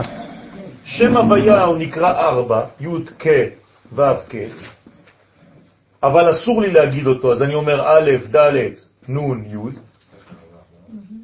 וכשאני כותב אותו, אני כותב אותו ככה, נכון? 1, 2, 3, 4, 5, 6, 7, 8, 9, 10. אז זה 4 אותיות על 4 אותיות על 10 אותיות. זה רשות היחיד. אם אני ברשות היחיד, אסור לי לצאת לרשות הרבים. אני לא מדבר בכלל על לקחת רכב בשבת, שזה בכלל. אסור לי אפילו לצאת מהכפר בשבת. ולהתרחק יותר מדי. כי אם אני יוצא חז ושלום, אני כאילו הורדתי את כל העולם האצילות לאיזה עולם? של חול. במקום להיות בקודש, אני בחול, אז מה עשיתי לשבת? חיללתי את הקודש. עשית אותו חול. כלומר, הקדוש ברוך הוא נתן לך מתנה, ואתה זורק לו את זה בפרצוף. בוודאי. לעצמו? נכון. זה יחידו של עולם. רשות היחיד, של היחיד. הקדוש ברוך הוא אחד, יחיד ומיוחד. אז זה הרשות שלו. כלומר, בשבת איפה אני נמצא? אצלו. מה זה אצלו? אצילות. זה זה בדיוק מה ש... על מה אני- בוכה כל- השנים האלה? יש שיעור שאני לא מדבר על ארץ ישראל? אין. אומרים לי כבר אה, עד כאן. כן, גם בתל המתלקט זה מסתדר אותו דבר. נכון. כי זה- זה הנוסחה של... נכון, נכון. סליחה, העולם הוא שלו. עכשיו, אם אני נמצאת בארץ, נכון, עכשיו כל הארץ נכון. אוקיי. איך אני יכול לצאת מהרשות הרבים אם אני בארץ? אז זה הרשות שלו, הוא רשות היחיד. אבל אצלי יש רשויות בעולם הזה. לכן הגמרא באה ומסבירה. למשל, יש שאלה בגמרא, איך הקדוש ברוך הוא מוציא בעצמו מרשות לרשות בשבת? למה הוא נותן לי הלכות שהוא בעצמו לא מקיים? למה? סובב על מין. אומרים למשל שהוא מעביר עננים מפה לפה בשבת, יכול להיות? כן, אז למה הוא עושה את זה בשבת? אז התשובה היא פשוטה, כל העולם הוא שלו. זאת אומרת, הוא בתוך רשותו שלו, אבל מבחינתנו כמקבלים, יש לנו בעצם כל מיני רשויות. רשות היחיד, רשות הרבים, כרמלית, ומקום פטור, הרבה הרבה מדרגות יש. בסדר? טוב, אז בואו נמשיך. אז בשבת אנחנו במוחין של חוכמה, בינה ודעת. צריך להיות בשבת במקום עליון, זה נקרא עונג. בסדר? ולכן אנחנו פחות מדברים על שמחה, למרות שישנה, אבל מדברים יותר על העונג כי זה פנימי יותר. ומחשבה, רכיב עליי הוא המחשבה שהיא החוכמה, בסוד חשב מה, או תשב מה, כן? זה אותו דבר. זאת אומרת, יש כאן מחשבה של מה. אז מה זה החושב מה? החוכמה הזאת? רוכב על הנפש, רוח ונשמה בסוד נשמה לנשמה, ששורשה מאבא. זאת אומרת שאם הגעתי למדרגה גבוהה מאוד, שהיא נשמה, על הנשמה הזאת יש נשמה? בטח, היא נקראת נשמה של הנשמה. איך אנחנו קוראים לה? חיה, נכון? החיה, יש לה נשמה? איך קוראים לה? יחידה. ליחידה יש נשמה? בטח שיש לה. מאיפה היא נולדה? בוודאי שיש לה. מה יש לה? לא, נפש של הקומה שלמעלה. בלי סוף. היא חוזרת. אז למה אמרתי לכם שיש רק 25? כדי לא להפחיד אתכם. זה בלי סוף מדרגות. הרי כל מדרגה כלולה מחמש, היא כלולה מחמש, היא כלולה מחמש עד אין סוף. הנה, אנחנו מגיעים לאביב. מתחילים להופיע היתושים החברים שלנו הגדולים. דאי הוא אדם, כן? אז זה נקרא אדם. אמרתי לכם כבר שבוע שעבר, בסייעתא דשמיא, שכל פעם שאנחנו מדברים על אדם, אנחנו מדברים על ספירת החוכמה, נכון? אז הנה, דאי הוא אדם, והחוכמה נקראת אדם, כי השם מה שבא, של החוכמה שבתוכה, מספרו כמספר אדם. כלומר, גם האדם זה מה. גם החוכמה זה מה, זה הכוח של מה. אז מה זה האדם בעצם? זה חוכמה. חוכמה שהיא בפוטנציאל ושהיא צריכה להתגלות. והכי, כמו כן, בימות החול, אם האדם זוכה על ידי עבודתו, אז תלת בלב. כל שלוש הבחינות, נפש, רוח, נשמה, בשבוע, לא צריך לשבת אפילו, מתקשרים יחד ושוכנים בלב. כי הנשמה שבמוח מתפשטת ומאירה בלב. הוא מפרש שני ראשי תיבות נשמה רוח. דהיינו כשהנשמה והרוח עם הנפש מתקשרים יחד, אז הם בחינת נר. נר השם, נשמת אדם. כי הנשמה מאירה כמו נר. ועל ידי רוחא דנשיב בהון. איך? על ידי הרוח שבא מזעיר אנפין, שנושב ומאיר את הנר, דהיינו את הנשמה ואת הרוח בתרי בתי ליבה, בשני חדרי הלב, ואינו נפש רוח, סימן נר. לכן בשבת אנחנו מדליקים פעמיים נר. זה הסוד, כדי להביא את המדרגה של האור למדרגה הזאת של הנפש ורוח. כי משכן הרוח הוא בחלל הימין של הלב, הימני, שהוא ריק מדם, ומשכן הנפש הוא בחלל השמאלי של הלב, שהוא מלא בדם. אוקיי? אז כל זה בעצם להגיד לנו באיזו מדרגה אנחנו צריכים לחיות בשבת או בימות החול. כמה שאני גדול בימות החול, כמובן שהנשמה שלי בשבת תהיה הרבה יותר גבוהה, כי לא התחלתי מאותה קומה. אדם שבא מנמוך כדי להיכנס לשבת, הוא ייכנס למדרגה הראשונה של השבת, התחתית של השבת, הוא יישאר ברצפה של השבת. אבל יש אנשים שיכולים להגיע לתקרה של השבת. תלוי מאיפה הם באו ומה הם רוצים שם. איזה מדרגה אנחנו מדברים? כי הרי מקודם אנחנו דיברנו על זה שבסופו של דבר,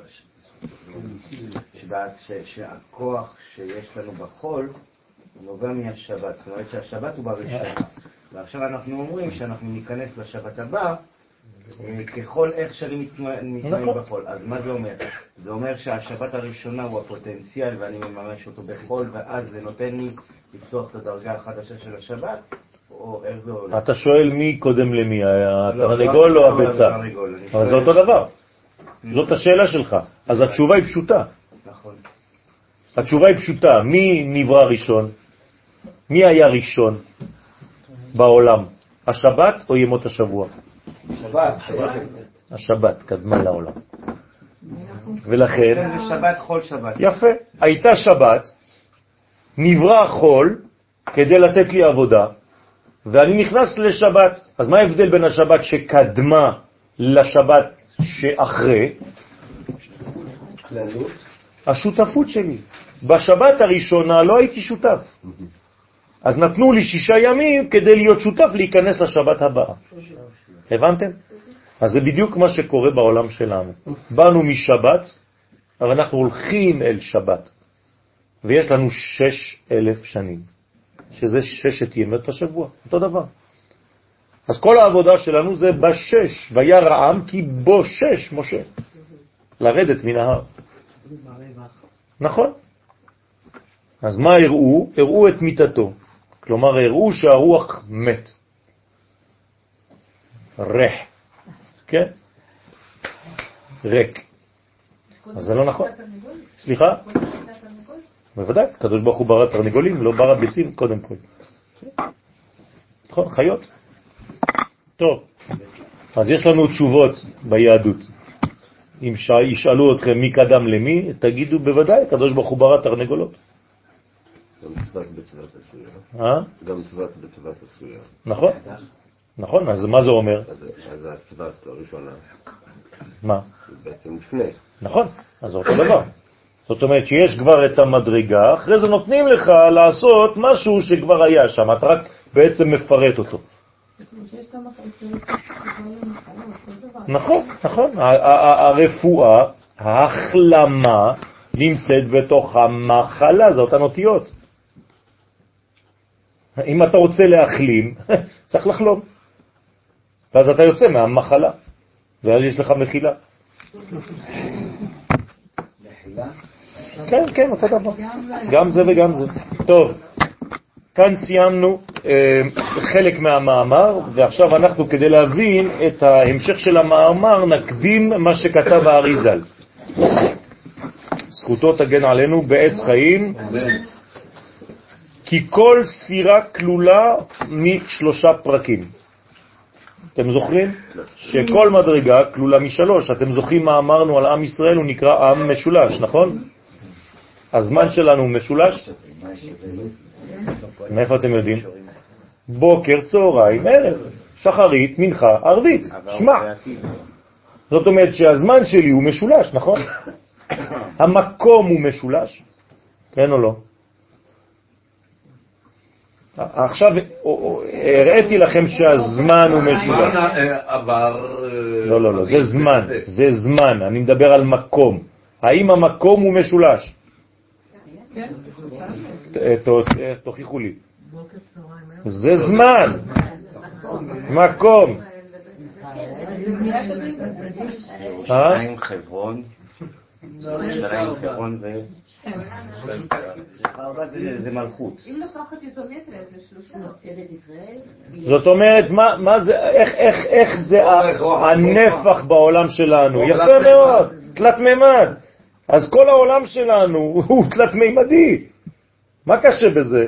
יש לך ציר של X, יש לך ציר של Y, ויש לך נקודה בחלל. זאת אומרת, בנית נפח. נפגש. יפה. אז הזמן משולש, המקום משולש, הנפש משולשת? כן או לא? אמרתי לכם כבר, נפש, רוח, נשמה, אנחנו כבר משולשים. עם ישראל משולש? כן. כהנים, לוויים, ישראלים, אנחנו משולשים. כל איבר בגוף שלי משולש? כן, תראו כמה, שלושה פרקים על כל דבר. אז אנחנו בעצם משולשים, גם אנחנו. כשאני רוצה להתחתן, אני בונה משולש מחדש. אני, אשתי והשכינה. ומה פה? נכון? זה אותו דבר, פה זה הכל משולש. תמיד זה מגני דוד, כל הספירות זה רק משולשים. זאת אומרת שאני בעצם, כל החיים שלנו, כל העולם הזה הוא משולש אחד גדול. נכון? אוקיי. עכשיו, אני רוצה לראות עכשיו שכל ספירה כלולה משלוש, שלושה פרקים. אז הנה הרב פה ממשיך, האריזל אומר לנו שגם הספירות, כמובן, מה זה גם? הם השורש. אם פה יש משולשים, זאת אומרת שהשורש משולש. אז כל הספירות שהן השורש לכל הבניין של העולם הזה, גם הן משולשות. עליון, אמצעי ותחתון. אז עכשיו אתם למדים דבר חדש, שבכל ספירה יש בעצם שלושה פרקים. למשל, אם אני לוקח חסד, יש לי פרק עליון של חסד, פרק אמצעי של חסד ופרק תחתון של חסד. זה צריך לדעת, זה חדש. לכן, כשבאים המוחים דגדלות לזעיר אנפין, למשל עכשיו נחזור למה שאמרנו מקודם, אם המוחים דגדלות שבאים מאמא, מנהי, נכון? המוחים האלה נכנסים לזעיר אנפין, נכון? בלבוש של נהי דאמא, נכון? אז שני הפרקים העליונים של כל אחד מחסד, גבורה ותפארת דזעיר אנפין מתחברים עם הפרקים העליונים של הנהי דאמא ונעשים חב"ד דזה. זאת אומרת, אני לוקח מזעיר אנפין חסד, גבורה ותפארת, החלקים העליונים של... ואני לוקח מבינה, נצח,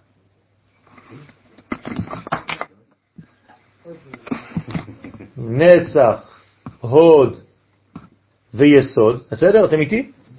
ואני לוקח בעצם שני פרקים, הרי לכל אחד מפה יש שלושה. גם לפה יש שלושה, גם לזה יש שלושה, וגם לזה אירנפין. כל אחד בנוי משלושה, נכון?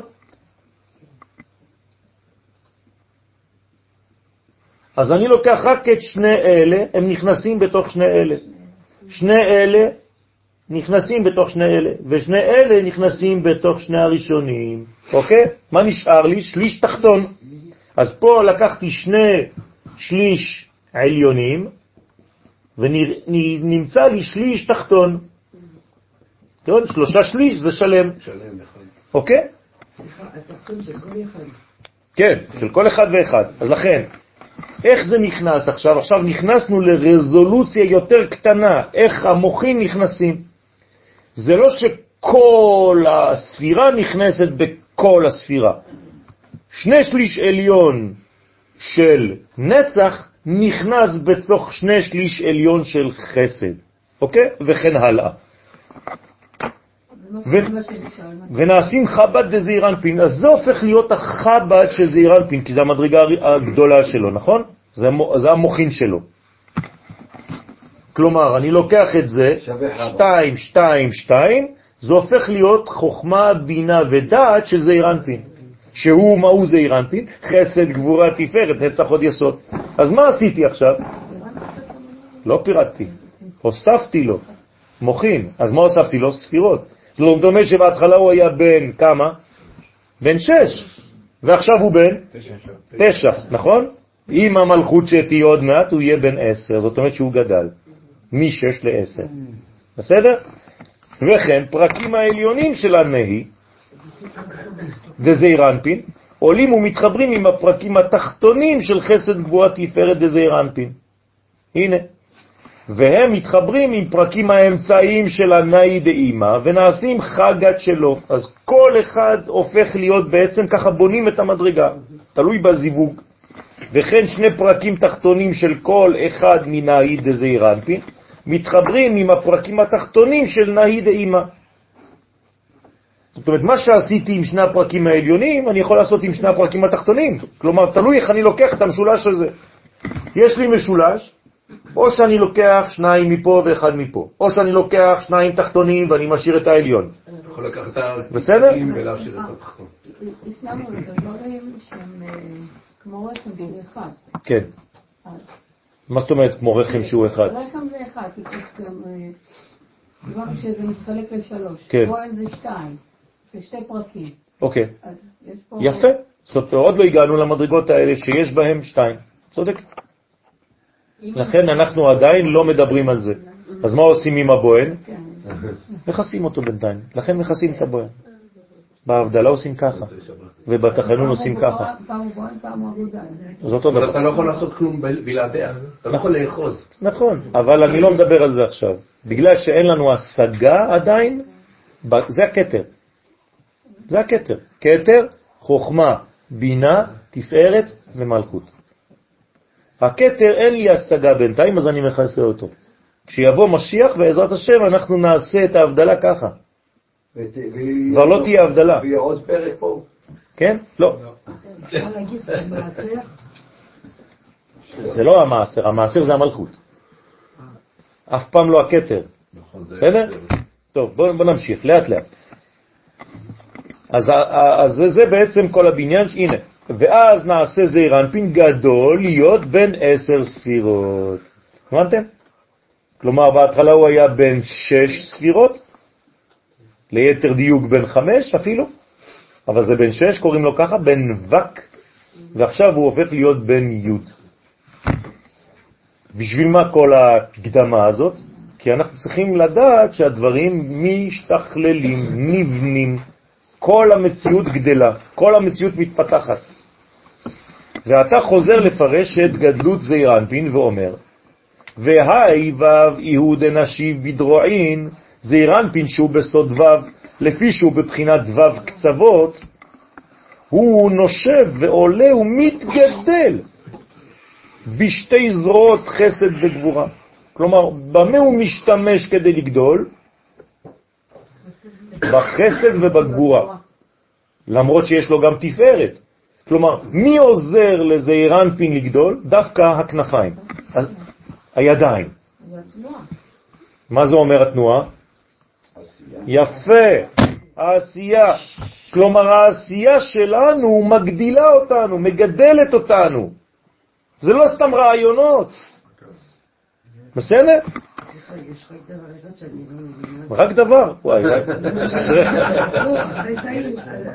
כן. אוקיי, אה, עשית שלוש ככה, אני רגילה שזה יורד ככה שלוש. כן. עכשיו זה משהו חדש, כמו. נכון, נכון, זה רשת. נכון. עכשיו, למה רק השתיים העליונים והתחתונים? יפה, זה עוד לא, עוד לא הסברנו. עוד לא הסברנו. אבל זה כל הזמן התחתון שנשאר. לא, אמרתי שאפשר לקחת שתיים תחתונית ולהשאיר אחד למעלה. תלוי, נראה. יפה, תלוי איך זה עובד. נראה איך זה, אם זה, מה מתלבש במה. אבל תמיד, תמיד, תמיד זה שתיים ואחד. תמיד. זה תלוי ב- בעדים שמביאים. ב- ב- בתנועה, בוא נגיד ככה. בסדר? אבל תמיד זה שתיים ואחד. מעניין, עוד מעט נלמד למה זה שליש עליון ושני שליש תחתון. או שני שליש עליון ושליש תחתון. נראה, בעזרת השם. אז לכן, בשיט פרקים, סליחה, בשיט פרקים דלהון, בשישה פרקים שלהם. כלומר, כמה פרקים יש בסך הכל? שש, נכון? אם אני לוקח את כל מתכוון לזרועות, לא? אז אם אני לוקח את כל זעיר אנפין, הוא בנוי משש. אם אני לוקח את מה שמגדל אותו, אמרנו שזה הזרועות. עכשיו, כמה פרקים יש לי בזרוע? שלוש, בצד ימין. שלוש בצד שמאל, זה יוצא לי שישה פרקים, שיעלו להיות חוכמה ובינה.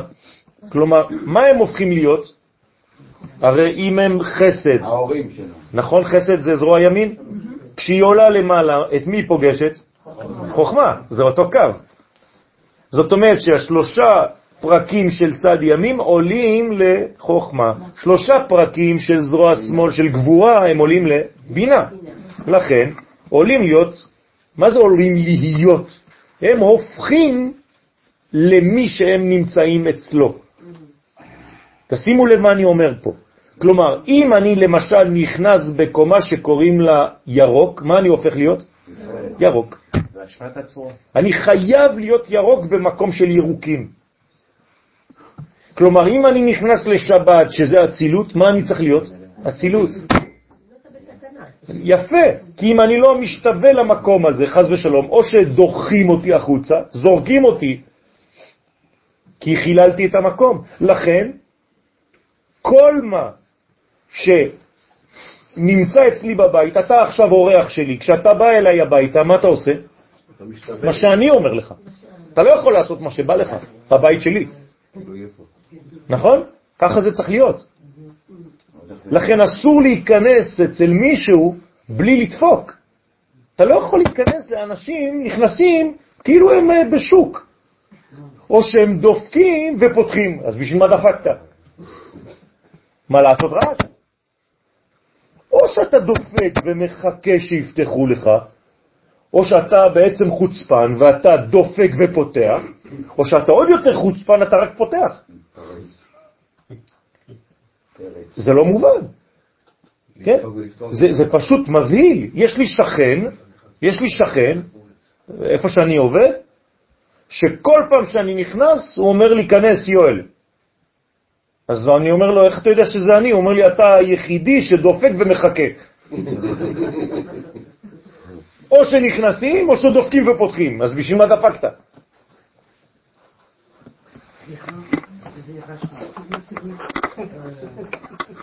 עכשיו אתה על על איפה נמצאים פה, וזה, כן. אם אני לוקחת את הגוף אדם, למעלה זה אנחנו, זה, זה, זה, זה החלק הזה, כן, הוא כמו וו שהוא צינור, נכון, הוא זז. נכון. עכשיו פתאום, הוא זז, הוא זז, הוא זז. יש, הוא מעביר, יש לו פתאום תנועה. יש לו כנפיים, נכון, זה הידיים, זה הכנפיים. אז זה פתאום נהיה לו. גם לך יש כנפיים. כן. הנה עכשיו את עושה ככה, כל הזמן. זה כנפיים של, של, של, של אבלין. זאת אומרת שיש תנועה. עכשיו תשימי לב, עכשיו את נוגעת בנקודה שאת עצרת באמצע. תראי איזה יופי. הכנפיים של זעיר אנפין, לאן הן יכולות לעלות? מעל הראש אפילו, מעל החוכמה. זאת אומרת שאם אני עושה פעולה טובה, מה אני יכול לעשות בעצם? להרים את עולם העשייה לעולם האצילות. זה נקרא נטילת ידיים. לא רחיצת ידיים, נטילה, אני מרים את זה. נשיאת כפיים של הכהנים. זה כמו הכרובים. זאת אומרת שאני צריך להשתמש בעשייה שלי או למדרגות מאוד מאוד תחתונות או למדרגות מאוד מאוד עליונות. זאת אומרת שהידיים שלי יש בהן כוח, גמישות, להיות הכי גבוה או הכי נמוך.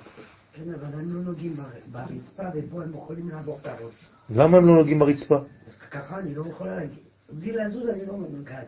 עכשיו אם אני מרים את אה, זה בלי לזוז, אבל את יכולה להשתמש בכל השאר, זה לא... אבל סליחה, למה שמעתי פעם שבזוהר, אה, אני רוצה שתגידי לי כן, שעושים נטיית ידיים או כפיים או דברים, לא להרים מעל עניים. כן, נכון. טוב להרים, למה זה נכון. מוריד דינים. נכון, נכון.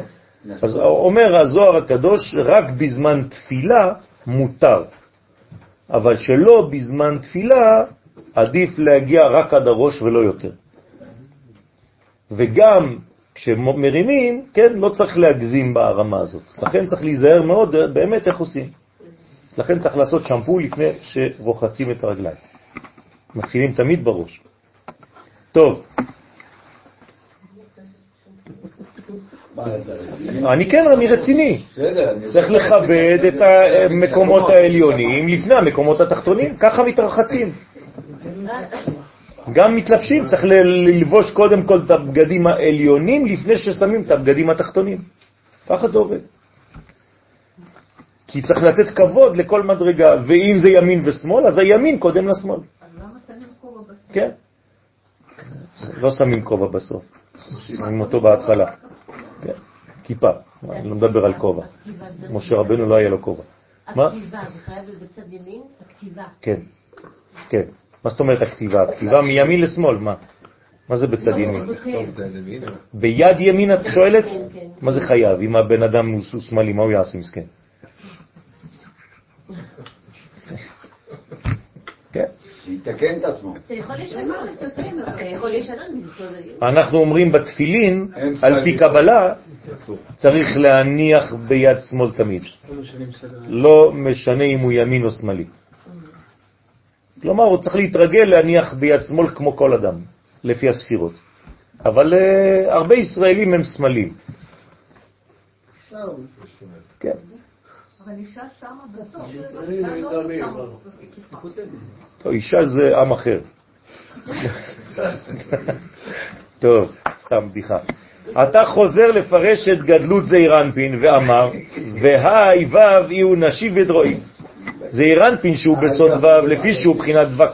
הוא נושב ועולה ומתגדל בשתי זרועות חסד גבורה, בשיט פרקין דלהון, בשישה פרקים שלהם, שיעלו להיות חוכמה ובינה. רוצה לומר שארבע פרקים עליונים של חסד וגבורה, עם הפרקים העליונים של נצח והוד דאימה, כן? כלומר, אני לוקח עכשיו שתיים, שתיים, זה כבר ארבע, ואני מחבר את זה לחוכמה ובינה שתיים, שתיים, של נצח, כן, עם הפרקים העליונים של הנצח ועוד דאימה, נעשים חוכמה ובינה. כלומר, איך בעצם זעירנפין קיבל חוכמה ובינה? ממה? משני הפרקים העליונים שלו שבצד ימין. לקח את שני הפרקים העליונים מצד שמאל, חיבר אותם לשתיים עליונים של בינה מצד ימין ושתיים שמאליים של צד שמאל. כל זה הפך להיות אצלו, בשבילו עכשיו חוכמה ובינה. בסדר? ויהיו נשיב, וזאת, זה מה שנושב בשוקין בשיט פרקין, וכן זעיר אנפין נושב ועולה ומתגדל בשתי שוקיים. עכשיו, מה נשאר לו עכשיו? חלק אחד פה. ועוד חלק אחד, זה פה שתיים עכשיו. אז הוא לוקח בשני השוקיים, שוק ימין ושוק שמאל, של נצח ועוד אחד, והתמר בהון שנאמר שוקיו עמודי שש. בשיר השירים כתוב ששוקיו עמודי שש, כי בעצם זה עמוד של שש. אבל עכשיו הוא לוקח רק את התחתון, את השליש התחתון, שיש בשתי השוקיים שישה פרקים, נכון? השוקיים זה כל הרגל, יש לה שישה פרקים, שלוש בצד ימין שלוש בצד שמאל, כמו הזרוע, ושתי פרקים עליונים מהם עולים ומתחברים משני פרקים תחתונים של חסד וגבורה. זה קומבינציות, כן? ומתחברים עם שני הפרקים האמצעיים של נצח והוד, דאימה, ונעשים חסד וגבורה דזעירנטין. זאת אומרת, איך בנינו בעצם עכשיו את זעירנטין? זעירנטין לא קיים בהתחלה, נכון? איך הוא נולד? ממה הוא נולד? מה?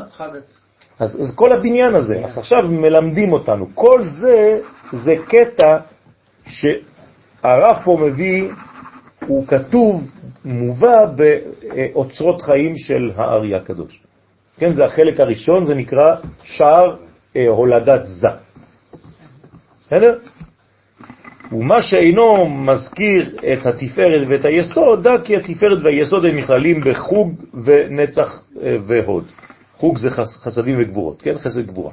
כי הם בסוד בחינת המכריע ביניהם, אז אנחנו לא מתייחסים עכשיו לאמצע, כי זה בעצם תמיד רק האיזון, וגם ד' פרקים תחתונים של נצח עוד והוד, דזעירנפין מתחברים עם בית פרקים תחתונים של נצח ועוד דאימה, ונעשים נצח ועוד דזעירנפין. אז בניתי חוכמה ובינה דזעירנפין, בניתי חסד גבורה דזעירנפין, ועכשיו בניתי נצח והוד דזעירנפין. אז יש לי את הכל. לא הזכרנו את האמצעים, אבל הם נמצאים. ואז, סליחה. הבנייה של החג, כן. של זה. כן. בהתחלה הבינה הופכת אותו למוחין, עכשיו החג הפך למוחין, אז צריך לבנות אותו עוד פעם. יפה, אז הוא צריך להוציא נהי חדשים. זה מה שנקרא הוצאת נהי חדשים. זה כאילו משהו מתפשט ממנו. יש לכם בסימולציות, כאילו איזה מדרגה ופתאום יוצא איזה איזה עשן כזה, חדש. סליחה, מה עולה בעצם? מה נשאר? זה רק האדמי מכל החיבורים האלה? אין עלייה ממשית, עלייה זה פשוט מחשבה, זה מדרגה גבוהה יותר של מציאות.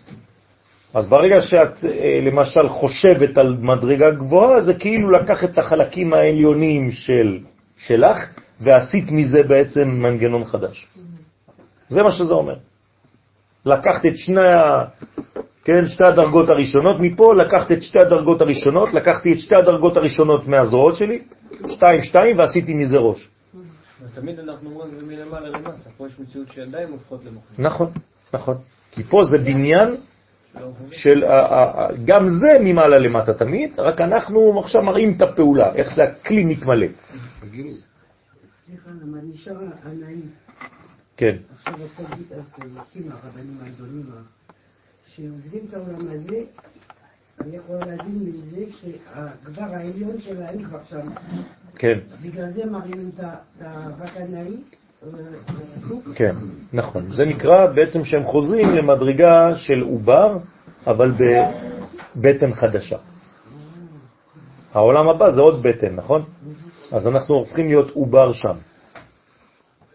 זה נורמלי שאני... ויאסוף רגליו אל המיטה.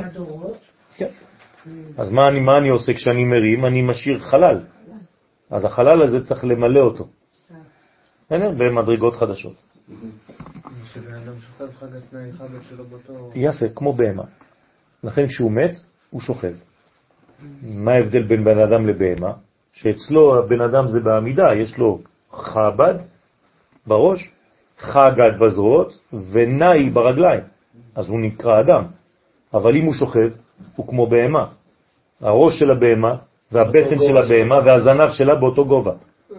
אז אדם שהוא מת, חז ושלום, הוא כאילו כבר לא עושה שום דבר, אז הוא הפך להיות הכל אפס. לכן העניין שלנו זה עניין של הליכה, של העמידה ושל הליכה, ולא של שכיבה. כלומר, כשאני שוכב אני כבר לא כלום. כשאני בעמידה אני מתפקד. צריך להמעיט בשינה. נכון. זה בין תפילה שלנו לתפילה שלנו. נכון. נכון, בדיוק, הנה, זה ההבדל בין תפילה שלנו לבין התפילה שלהם. הם אה, הופכים להיות, אה, שבו לכם פה עם החמור, זה כתוב, עם הנמשל לחמור. חמר, כן. תופס אותה תכונה, אותה תנוחה.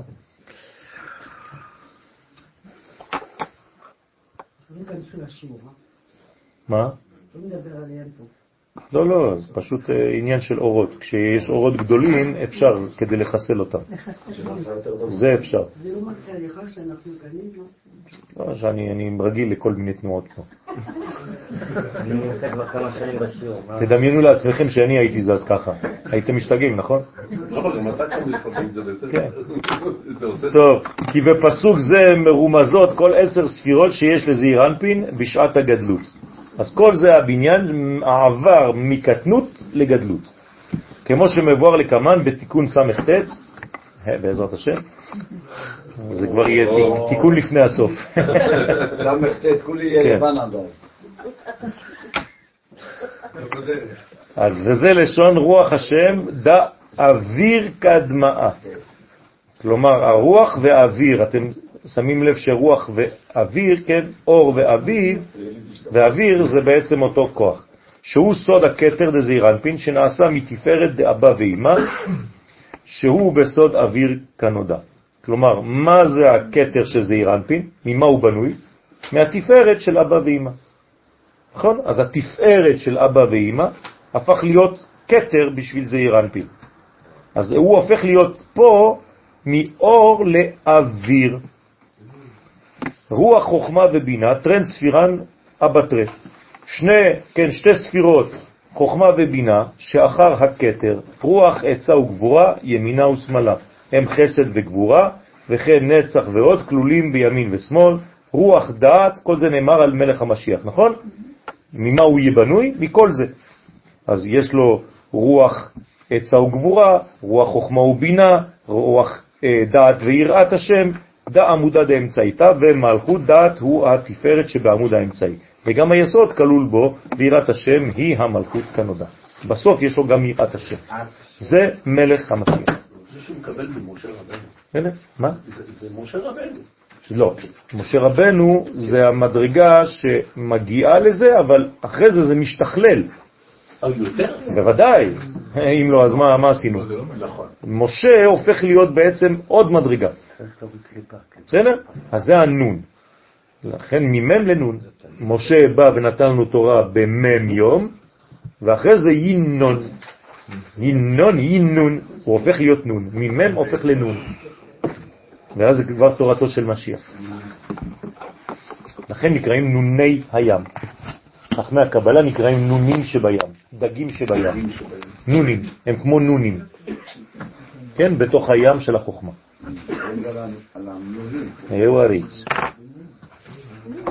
טוב, אנחנו נעצור פה. אתם רוצים עוד קצת זוהר? או שזה כבד לכם קצת? כי זה, זה, זה שלבים לא פשוטים. מה שתרצה ומה שאתה בוחר לנכון זה מה שמתאים לנו. זה שלבים לא פשוטים. אה? אפשר לדלג עליהם אם אתם רוצים. לא, לא, לא.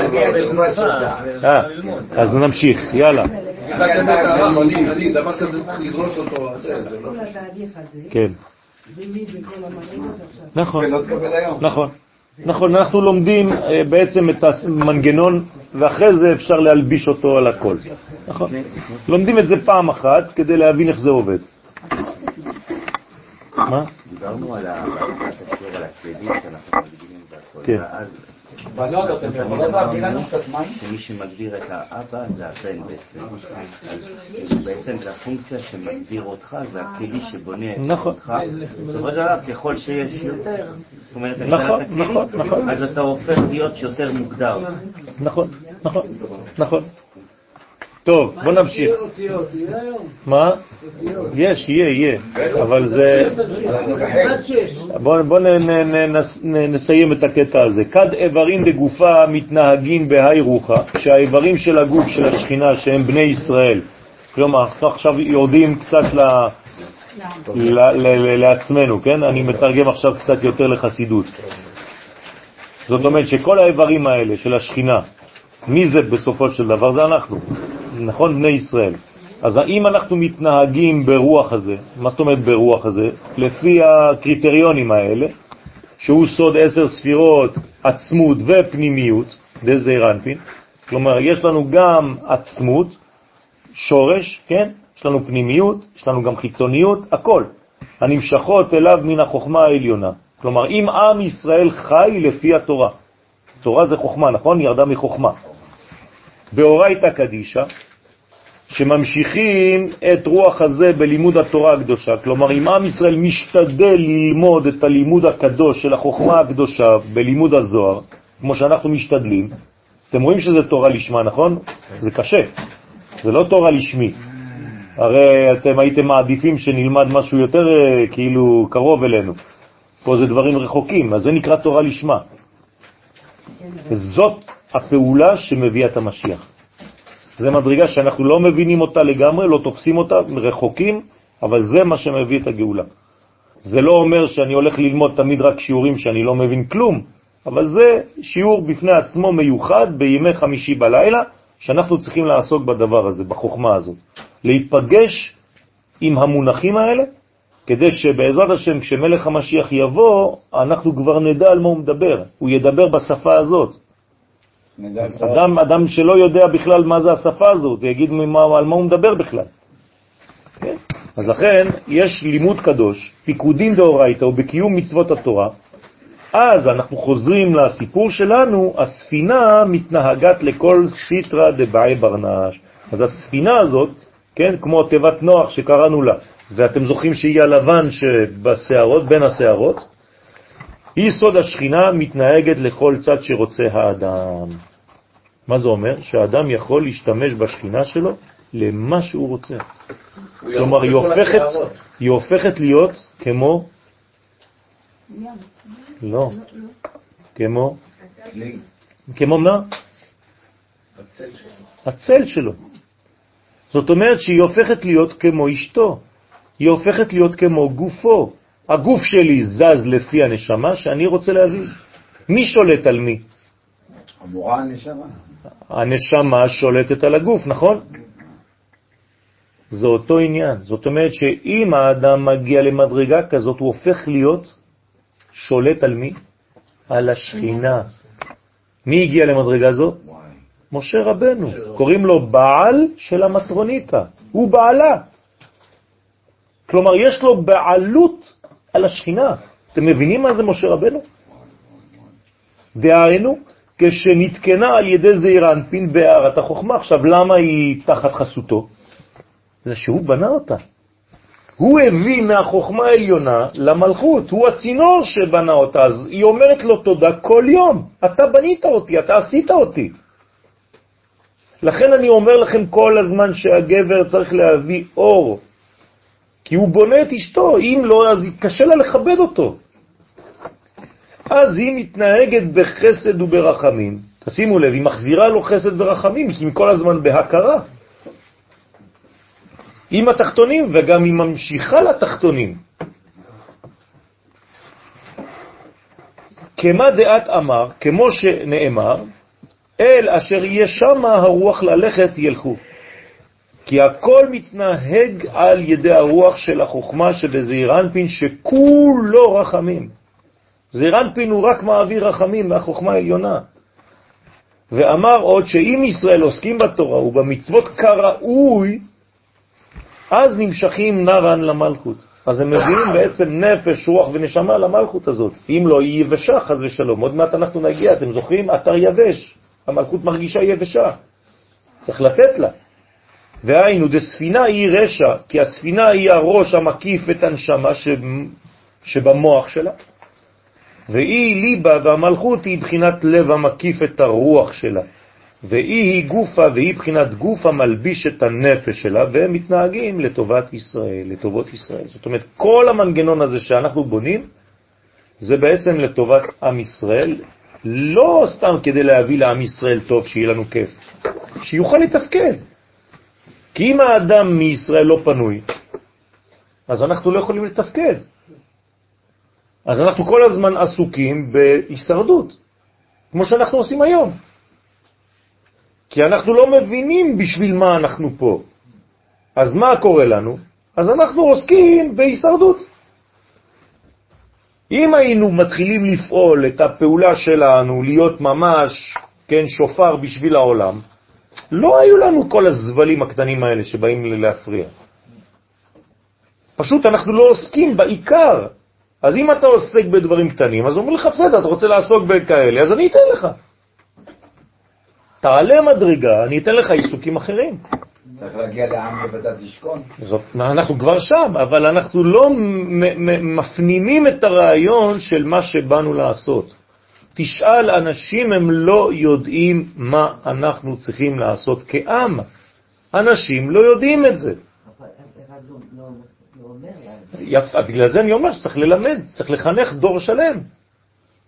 אז זה לוקח, ברוך השם, זה מהר עכשיו, זה, זה תופס מהר בגלל שיש לנו כלים מאוד מאוד מאוד מהירים. אז תוך שנה, שנתיים, אנחנו יכולים לזרז תהליכים שהיו לוקחים 50 שנה לפני הרבה שנים. אז לא צריך להתייאש מזה, צריך פשוט להאמין ביכולותינו לשדר את זה. ולכן אנחנו לא מתייאשים למרות כל מה שקורה, וממשיכים להאמין ולפעול. בסדר? עד כאן בשביל הזוהר.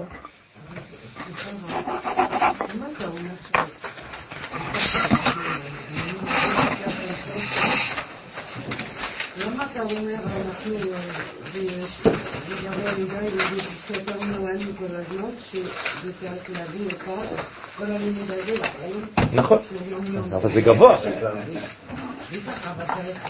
אני משתדל. לא בצורה. יפה, ברוך השם. אני אגיד לך למה.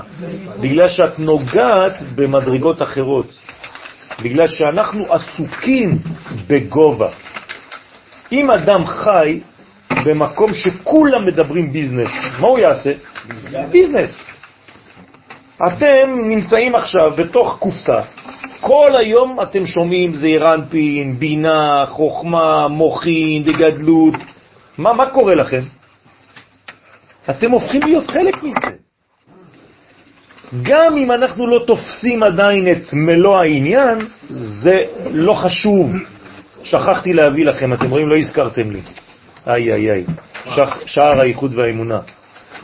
שבוע הבא בלי נדר, שמישהו ישלח לי הודעה ביום חמישי, שלא לשכוח להביא שער האיחוד והאמונה. בסדר? תזכירו לי את זה. אני רוצה להראות לכם איך לומדים, מה צריך ללמוד ואיך הלימוד הזה משקיע ומשפיע בדורנו. שער האיחוד והאמונה. סליחה שאני אומרת את זה, אבל אני חושבת שכל המונחים, איך מדברים, זה נראה סופר קומפליקי. נכון. אבל ביום יום של הרשות של היום, כי, כי, כי אנחנו, אנחנו לא מלמדים קבלה יבשה. אני משתדל כמה שאפשר להביא את זה למציאות של חסידות. בסדר? הייתי יכול לדבר רק על צינורות ורק על מקומות. אני משתדל כמה שאפשר, כן? כדי להביא את זה יותר לדברים מאוד מאוד מאוד פרקטיים בחיים שלנו. חברים, אם אתם רוצים את הדפים של הזוהר, יש שני פתרונות, או שאתם מחזירים אותם או שאתם מביאים אותם שבוע הבא, לבחירתכם. טוב, אנחנו באות ט', הט', בבקשה, קצר, הט'. זה כל מה שהרב כתב על הט', כן? הט' מבטא את הטוב הגנוז, כלומר ט' מלשון טוב. למה גנוז? כי עדיין זה לא בגילוי, זאת אומרת שזאת אות שהיא פוטנציאלית, היא במדרגה של ט'. בסדר? זאת אומרת של ראש. ולכן מי שרואה ט' זה סימן טוב. זאת אומרת, זה מדרגה של עליונים. עכשיו, זה טוב שהוא גנוז. הפרטיות היא לעולם גנוזה. למה הפרטיות לעולם גנוזה? כי אין אישיות אחת מתגלה לזולתה. זאת אומרת, כל מדרגה היא גנוזה. אני גנוז בשבילו, הוא גנוז בשבילי. אם אני לא פותח, אנחנו לא יכולים לדעת מי, מי ומי. אנחנו בלוקים של גניזה. לא, אז אתה, מה שאני מבין שאתה אומר שאסור לפתוח, כי זה לעולם גנוז. זאת אני לא יכול... לאט לאט, לאט לאט, לאט לאט. הפרטיות היא לעולם גנוזה. ככה היא מגיעה. בסדר? ככה היא מגיעה. הטט מבטא את הטוב הגנוז, הפרטיות היא לעולם גנוזה. כלומר, מה זה הפרטיות? זה הטט הגנוז, זה אותו דבר. אין אישיות אחת מתגלה לזולתה, כלומר אין טט אחד מתגלה לטט אחר, כי כולנו.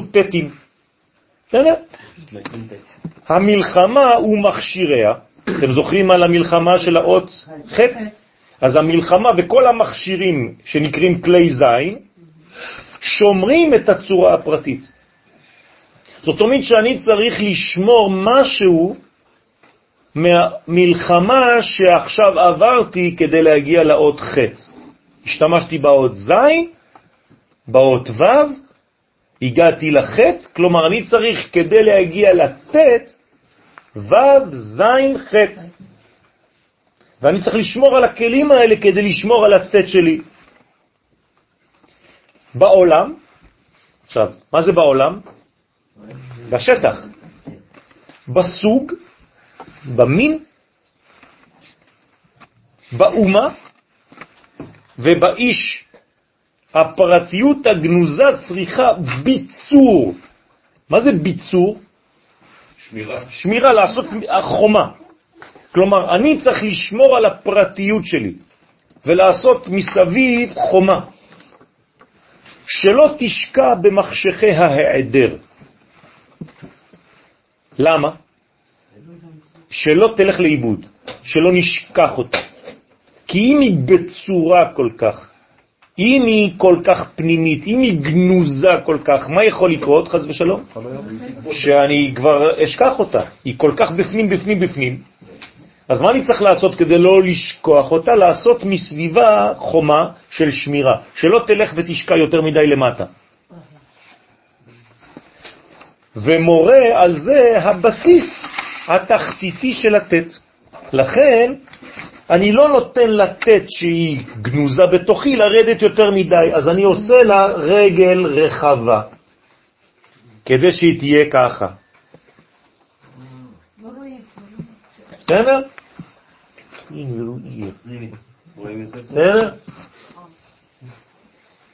בסדר? שיהיה לה רגל רחבה שלא תרד יותר מדי. עילום הפרטיות, כן? מתאים הוא אל עילום הוראת התת בביטויה. זאת אומרת שברגע שאני מעלים את הפרטיות, אני בעצם מתאים את עצמי אל העילום של הוראת התת בביטויה. זאת אומרת שכל התת, הביטוי שלה זה דבר מאוד מאוד, מה? מה? שמירה, עליון, גבוה. לא, גנוז, גנוז. לא אמרתי גבוה, נמוך, לא כלום. גנוז. לא נכון, כלל. לא נכון, לא נכון, לא נכון. הנה, אתה מסתיר את הדבר הכי תחתון שלך. אבל בגלל שהוא מבטא מדרגה גבוהה, בסדר, אבל הוא תחתון בגילוי. הטט, יש לה מדרגה מיוחדת משלה, זאת אומרת שהיא לא נותנת למציאות הפרטית שלנו ללכת לאיבוד בתוכנו. אז אני צריך לשמור על הטט, לכן, מה זה הטט הזאת? זה כמו פרט, פחטט, כן? כן, כאילו פחטט. כן? זאת אומרת, פרה טט. זאת אומרת שיש לה בעצם, לכל אחד היא מתפרטת, אבל זה כל אחד יש לו את העולם שלו. זה מציאות פנימה, פנימית, שצריך לשמור אותה. אם אתה לא שומר אותה, היא תלך לאיבוד. איפה היא תלך לאיבוד? יפה מאוד. זאת אומרת שיש סכנה שהפרט ייעלם איפה? בכלל. אנחנו כל הזמן מדברים על הכלל, נכון? יכול להיות מצב שחז ושלום בסופו של דבר אתה כבר לא קיים. אתה אומר, בסדר, כל זה זה כלל ישראל, אז מה? לא. בתוך כלל ישראל יש אישיות מיוחדת, והיא אתה, את. אם אתה לא שומר על הייחודיות שלך, אז את תלכי לאיבוד בגודל הזה, וזה לא מה שהקדוש ברוך הוא רוצה. הוא רוצה שתלכי מהגדול, שתטפלי בדברים האלה בפרט שלך, אבל אל תשכחי את הפרט שלך. זה האות ט'. ולכן זה מתאים אל העילום. כל האות ט' היא בתוך הביטוי שלה. תשימו לב איך היא בנויה, היא, היא סגורה בתוך עצמה. היא נכנסת לתוך עצמה, היא שומרת על עצמה מבפנים. אבל יש לה פתח מצד. ימין, שמאל. בקטנה, נכון? אבל כל כולה שמורה כאילו היא בעצם שומרת על עצמה, היא מתקפלת על עצמה. יש צניעות ויש שמירה על הפרטיות. כן, אבל היא שומרת את עצמה בעיקר מלמטה, לא מלמעלה. נכון, למטה זה כדי לא לרדת יותר מדי וללכת לאיבוד, ולמעלה זה גם כן כדי לא ללכת יותר מדי, אז הפתח שלו הוא מאוד מאוד מאוד צר בצד השמאלי. נכון, לא, היא פתוחה כלפי גבורה. זאת אומרת שהיא רוצה דווקא לסגור. היא פתוחה קצת לצד הגבורות, לצד ה... בעצם לפרטיים. זה גם יסוד, לא? זה גם יסוד. לקבל, אבל משהו עם גבולות אולי. נכון, לכן מה שאמרתי לו ברמז, זה מה שאתה רוצה ל... כי היא הספירה התשיעית, אה, נכון? בגלל זה אמרתי לו שהוא מכסה דווקא אותה. זה הספירה התשיעית. זאת אומרת שזה המדרגה, שצריך לחסות אותה ולשמור על האינטימיות הזאת, על הפרטיות הזאת. אז זה פה הוראה מאוד מאוד חזקה, בכתב מאוד מצומצם של הרב, שאומר לנו שאנחנו יכולים להתרחב, להתרחב, להתרחב, עד כדי עיבוד כל הזה. מה זה? לקחת הפעם את ה- את ההברקה ולא את ה... אה, לקחתי את ההברקה הפעם? הבנתי. כן, הנה, הנה הטט. אה, כן? אז תגידו לי. הנה את זה. אה? לא, אני לא אין לי את הכל, אני פשוט אה, מדי פעם לוקח מזה ומזה, אז לקחתי את ההברקה, פעם, הבאה נלמד על הטט. יש לך את כתבי הרב ממש? כן. מה, הכתב שלו? כן. את רוצה גם? בטח. אני אביא לך. כן. זה רשום, זה לא כתוב. דרך אגב, זה לא היה שלי, זה- זה- זה- זה צוריאל השיג לא, אין לי. לכולם. לא. מארכיון בית האח הגדול, לא, אני לא אשאר. של צוריאל. אח של צוריאל יש לו כתבים מעולם אחר. כתבי יד של כל מיני גדולי ישראל, אבל זה, הוא לא מוציא אותם, זה רק אה, ממש הביא לי אותם פעם ככה, אז תמורת תשלום צנוע. צילמתי כמה דברים, כן, תשלום של כמה מיליוני דולרים. כן, אין בעיה. אז, אה, אני אמכור כמה מניות. אז הערכתי אפילו את, ה, את היד של הרב קוק, מתוך הכתב. כן, תביא. חברה שלי נשואה לנים של הרב קוק. אז תביא את הכובע, שנריח אותו, של ה... נפגש אותו, את השטריימל שלו? יאללה, תביא, את הספודי. נו, הנה, כל אחד... איזה חיבור, שתשמור על הייחודיות שלה. אז הבאנו גם כן אה, הערב אה, זה, הבאת? חנה? שכחת? לא, לא, שבוע הבא. הבנתי. טוב, שבוע הבא נחלק לכם דברים ש, ש, שהבאתי לכם, אז בעזרת השם, מי שיבוא שבוע הבא יקבל גם, ילך גם עם אה, מתנה. בעזרת השם. ברכה והצלחה, שבת שלום.